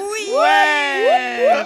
Je suis en train de bosser depuis euh, le printemps, on va dire, euh, sur un nouveau projet que pour l'instant le nom de code c'est Projet Madame, mais c'est un nom de code. Entre parenthèses, c'est un nom de code. C'est un nom de code, hein, tout à fait. C'est toujours un nom de code. On va donner sans doute le vrai nom dans pas très loin de la sortie de ce. de ce- Moi, de ce- je le connais, je le dirai pas. Moi aussi, connaît. Je parlerai pas. C'est un surprise. Je, je relance ce truc-là de zéro, vraiment de rien du tout. Donc, faut recréer une nouvelle marque, un nouveau magazine. L'objectif du magazine, c'est de faire une sorte de on va dire de suite à Mademoiselle, c'est-à-dire euh, si vous écoutez Mademoiselle depuis euh, peu de temps ou depuis plus longtemps et que vous avez la sensation depuis quelques on va dire mois ou années que plus ça va moins Mademoiselle vous correspond parce que peut-être ça correspond moins à votre vie, ça correspond moins à la vie d'étudiante que vous pouviez avoir par le passé. Mais Et du coup, que vous préférez dire que c'est mademoiselle qui a changé? C'est souvent ça. Souvent, c'est Mademoiselle est devenue trop jeune pour moi. Oui, alors que non. bah oui. C'est pas coup, dans ce sens-là que ça avance. Il y avait un côté, c'est. Mais ceci dit, je peux comprendre l'aspect. euh, c'était mieux avant et le côté. Bah pourquoi vous changez pas avec moi, bande de bâtards Vous m'avez suivi depuis. Vous avez changé, c'est pas une réflexion euh, logique. Bah, si, parce que la plupart des magazines, en général, ils changent aussi avec leur avec leur lectorat. Tu sais, on est vraiment les seuls connards à faire ça. C'est très très dur de Alors, réussir à euh, est-ce que renouveler. vous Mais non, mais changez justement pas avec euh, votre lectorat? Votre lectorat, il arrive, il est nouveau. Oui, justement. Alors Bah que oui. les autres magazines changent, ils font des nouvelles formules. Ils font des, ils- en fait, ils changent au fur et à mesure. Ils Mmh. vieillissent avec, le, ils vieillissent avec le lectorat qu'ils ont mis du temps à, à acquérir wow. à un moment donné. C'est beaucoup d'argent, de temps et d'argent. Et nous, on fait pas ça chez Mad on- depuis des années. Pour moi, c'est, c'est 18, entre 18 et 25 ans, cette période étrange entre l'adolescence et la vie adulte. Oui, Voilà. et ben c'est un positionnement, ça, ça existe. Oui. Les magazines qui font des Mais les magazines de jeunes, mais les ils meufs se qui- transforment pas petit à petit en notre temps. Alors si, c'est vrai qu'il faut fait, savoir pas- que moi, par exemple, j'ai découvert Glamour, genre euh, c'était un des magazines euh, qui avait l'air cool et stylé, et j'étais ado, et je me souviens que le magazine vantait que c'était trop bien d'avoir euh, 20, 30. Ensuite, euh, en, gr- en grandissant, le magazine Voilà. disait non, en fait 50 c'est bien. Ensuite, il y avait écrit genre euh, non, mais faites des enfants. J'étais là, attendez, non, mais c'est pas possible. Il y a quelques années, vous disiez que c'était. Et en fait, les rédactrices prenant euh, euh, de l'âge, puisque c'est normal, c'est la vie, euh, commençaient à dire euh, bah je me sens de plus en plus épanouie dans ma vie, et c'était normal. Du coup, en vieillissant, elles disaient je me sens de plus en plus épanouie, et elles envoyaient un, à leurs lectrices comme moi que moi qui étais enfin arrivée à l'âge qu'il fallait avoir quand j'ai commencé à lire le magazine, qu'en fait non, il fallait plus avoir cet âge-là. Et en général, les magazines papier refont une nouvelle formule et ils remettent tout à zéro. Et donc là, euh, il y a des magazines qui reviennent et qui repassent, euh, qui changent complètement la ligne édito, etc. Et donc en général, ils ont tendance à perdre leur, leur ancien lectorat euh, à ce moment-là. Mais en attendant, les magazines de base, quand ils se lancent, ils dépensent beaucoup d'argent pour faire de la publicité, pour acquérir des, lectrices ou des lecteurs. Et puis ils vieillissent, en- ils vieillissent avec. Donc nous, on n'a jamais fait ça sur Mad.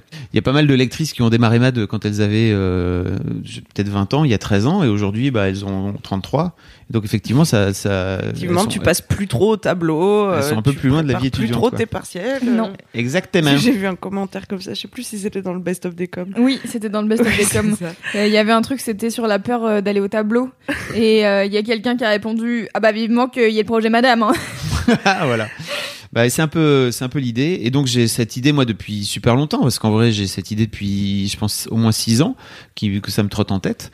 Et j'ai. T'as enfin décidé de te sortir les doigts du cul. Et oui, c'est juste que j'avais clairement pas, pas beaucoup de thunes hein, à l'époque. Euh, puis après, il s'est passé des histoires dans ma vie personnelle qui m'ont un peu euh, coupé l'herbe sous le pied. Et euh, donc, C'était une blague, hein, bien sûr. oui, j'ai compris. D'accord. On a cru que t'étais sérieuse, on était à deux On doigts était de- là, ah ouais, d'accord, Elle a gonflé quand même celle-là. Non, mais tu comprends, j'ai pas eu le temps parce que j'ai eu ça, puis j'avais pas de sous. Non, mais c'est pas grave. tranquille. Non mais c'est vrai, que- non, mais c'est vrai qu'en fait j'aurais pu le lancer plus tôt, j'aurais pu prendre plus de risques, j'aurais pu décider de moins développer Mademoiselle et d'en lancer un autre projet à côté. Euh, j'aurais pu faire ça et de me disperser, mais j'avais pas envie à l'époque. Je voulais vraiment solidifier Mm. Mademoiselle. Solide. Et aujourd'hui que Mademoiselle est solide, Parce qu'en. Moi j'allais dire, j'allais faire une métaphore avec la grossesse, mais c'était vraiment la pire chose.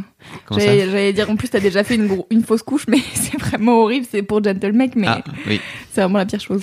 oui, effectivement, Ça arrive. hein. Je suis pas choquée. c'est des choses qui arrivent. Euh, C'était si bien, Gentlemec. bah oui, je Je sais. regardais toutes les vidéos. Bah oui, je sais. Euh, donc, euh, Tu donc sais pas ce que c'est, Camille? J'ai déjà Oh entendu le nom, je trouve le jeu de mots est bien.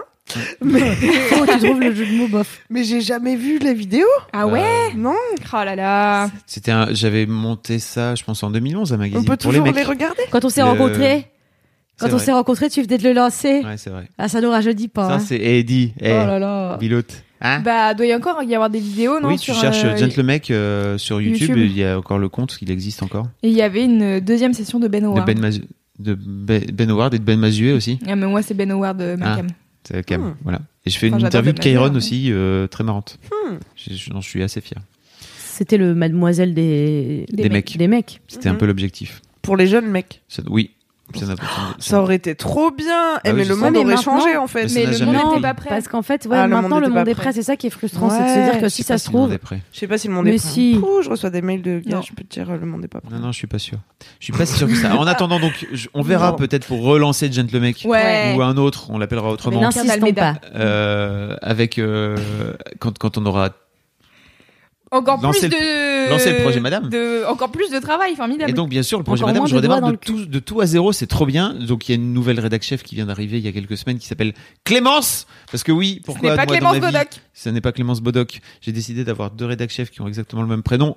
Au secours Pourquoi c'est compliqué Et donc, euh, Car c'est les bestes. et donc on lance, euh, on lance ça euh, dans quelques semaines, j'espère. euh, assez Bravo. Oh là là, quand Ah, moi, je suspecte Fabrice quand même de beaucoup s'inspirer de, de moi, bien sûr, et de ne pas vouloir que je quitte Mademoiselle, puisque j'aurai l'âge logique auquel moi, effectivement, je m'intéresse à d'autres choses et où Mademoiselle me parle un peu moins. Et il s'est dit non, euh, Marion reste. Hum. Et C'est donc, que pour euh, toi. c'est uniquement pour moi, fait bien pour toi, hein, sûr, euh, voilà. pour que je reste dans le sillon. Non, c'est l'inverse. C'est moi qui lui ai dit ah, euh, moi, je pourrais bosser pour le nouveau projet. Il me fait ah, tu me lâcheras donc jamais. c'est vraiment l'inverse, c'est la réalité. True story. Il m'a vraiment dit donc tu ne partiras donc jamais. Donc voilà. Bah, sympa. On a, on- pour l'instant, si vous pensez que ça peut vous intéresser, vous pouvez vous abonner à la newsletter.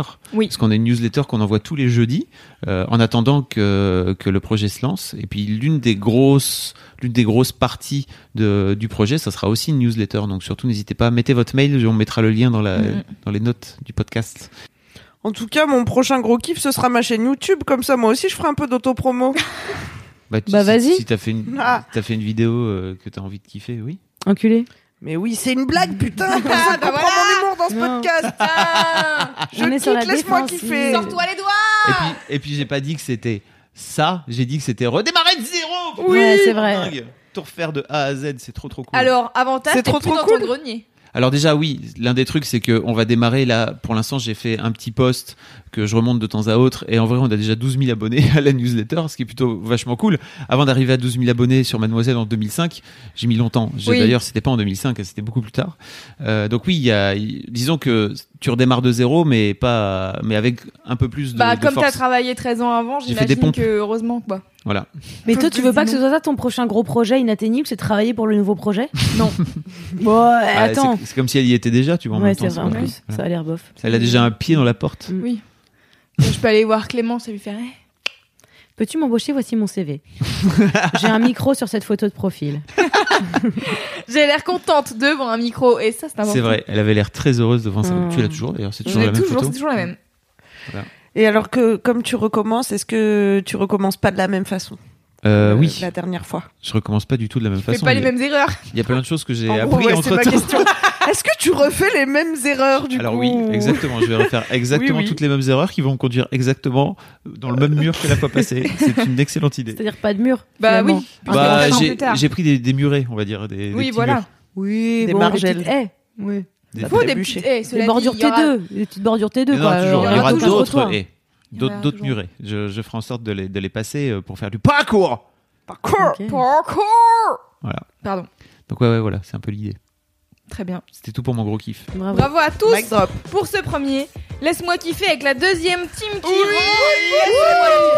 Est-ce qu'on se kiffe ou pas Ah ouais, on se kiffe aussi les uns Ah les autres. Allez, on se kiffe. On se... Allez, allez, allez. On passe des moments, mais d'exception. Oh là là, Oh là là. Alors, Oh là là Et du coup, on va vraiment s'appeler la team 2. Ça m'en- ça m'emmerde un peu. Mm, Alors, Comment s'appelle pas. la team 1 La team Vous on n'a avez été de nom. baptisé Ouais. dans le, par Car euh, euh, nous les sommes auditeurs. euh, les. Ah oui. Oui, les originaux. Ah non. Non, on n'a pas vraiment tr- trouvé de nom. C'est peut-être la brigade du kiff. Ouais. Euh, La première équipe. Enfin, moi, c'est. Et moi, je veux bien qu'on soit la brigade. du sel, puisqu'il y a Camille avec moi. J'aime Mais- bien hein, quand il y a Camille avec moi, euh, ça fait la brigade Qui a, du qui a sel. décidé de jamais arrêter de se plaindre. Mais non, si. Mais peut-être bah, vous pouvez pas. nous, nous envoyer euh, des Oui, noms. trouvez les noms, n'hésitez pas. Nous envoyer à trouvez-nous des noms pour l'équipe numéro 2. Ouais, moi, euh, mademoiselle.com. moi, me connaissant, j'ai tellement euh, besoin de connivence avec mes pères, et mes pères euh, PAIR, bien sûr, S d'ailleurs, si j'ai envie de. que euh, je vais nous faire euh, broder des blousons. Voilà. Oh Joli. J'ai toujours fait ça, j'ai toujours été le con du groupe qui faisait broder des blousons et qui disait comme ça on est, on est liés et ensuite je suis niqué par les gens et j'ai bien Des bombers Tu viens de des trigger Camille. Elle a eu un mini Ça a l'air orgasme. trop bien. Je. Mais après, après les gens, après les gens ils, parlent dans mon dos et ensuite j'ai des bombers avec écrit des trucs et, euh, et ça sert à rien. Moi, si tu m'offres un euh, jamais je te trahirai. Ok, bah merci. Très bien, merci d'avoir écouté ce nouvel épisode de Laisse-moi kiffer, qui est l'épisode 14. Waouh Allez, ça yeah. fait déjà longtemps qu'on vous fait kiffer. Hmm. alors, 14 fois hein. alors euh, et ben, des- si vous avez aimé cet épisode, n'hésitez pas à vous abonner à Laisse-moi Oui. kiffer, qui a un flux personnel euh, sur tout ce qui est application de podcast, ainsi que euh, Deezer, ainsi que Spotify, ainsi que vous pouvez aussi l'écouter sur SoundCloud et iTunes. Bref, vous avez de quoi faire, vous avez le choix. N'hésitez pas à laisser un avis ainsi que Un avis. 5 étoiles sur étoiles. iTunes, car ça nous fait bien plaisir que vous soyez contents d'écouter Laisse-moi kiffer Voilà. et de faire connaître Laisse-moi kiffer autour Voilà. de vous en en parlant par exemple à vos amis. Et sinon, vous pouvez suivre Laisse-moi kiffer sur Instagram. Après, je prom- promis, j'ai fini. Laisse-moi kiffer sur Instagram, at Laisse-moi kiffer. Comme ça, vous aurez des petits trucs, des petites scénettes, des, petits, euh, des petites blagues. Et alors, coulisses. vous n'êtes pas encore prêts, mais bientôt nous, nous aurons une section commentaires au début de ce podcast Ah. avec j'ai hâte. les messages des gens. Donc n'hésitez pas à Ouais. euh, nous envoyer par exemple des photos de vous qui sortez vos doigts de vos culs. Oh Ou tout autre objet, parce qu'il y a Ah, des gens, oui. c'est pas que leurs doigts. hein. juger. Des plugs. Non, bien sûr. Des On ne juge pas. Vous mettez ce que vous voulez bouteilles. là-dedans. Chaud. Et donc, d'ici la prochaine fois, touchez-vous la kiki Oui, t'as Ah, vu Mimi c'était Bam when it comes to your finances, you think you've done it all. You've saved, you've researched, and you've invested all that you can.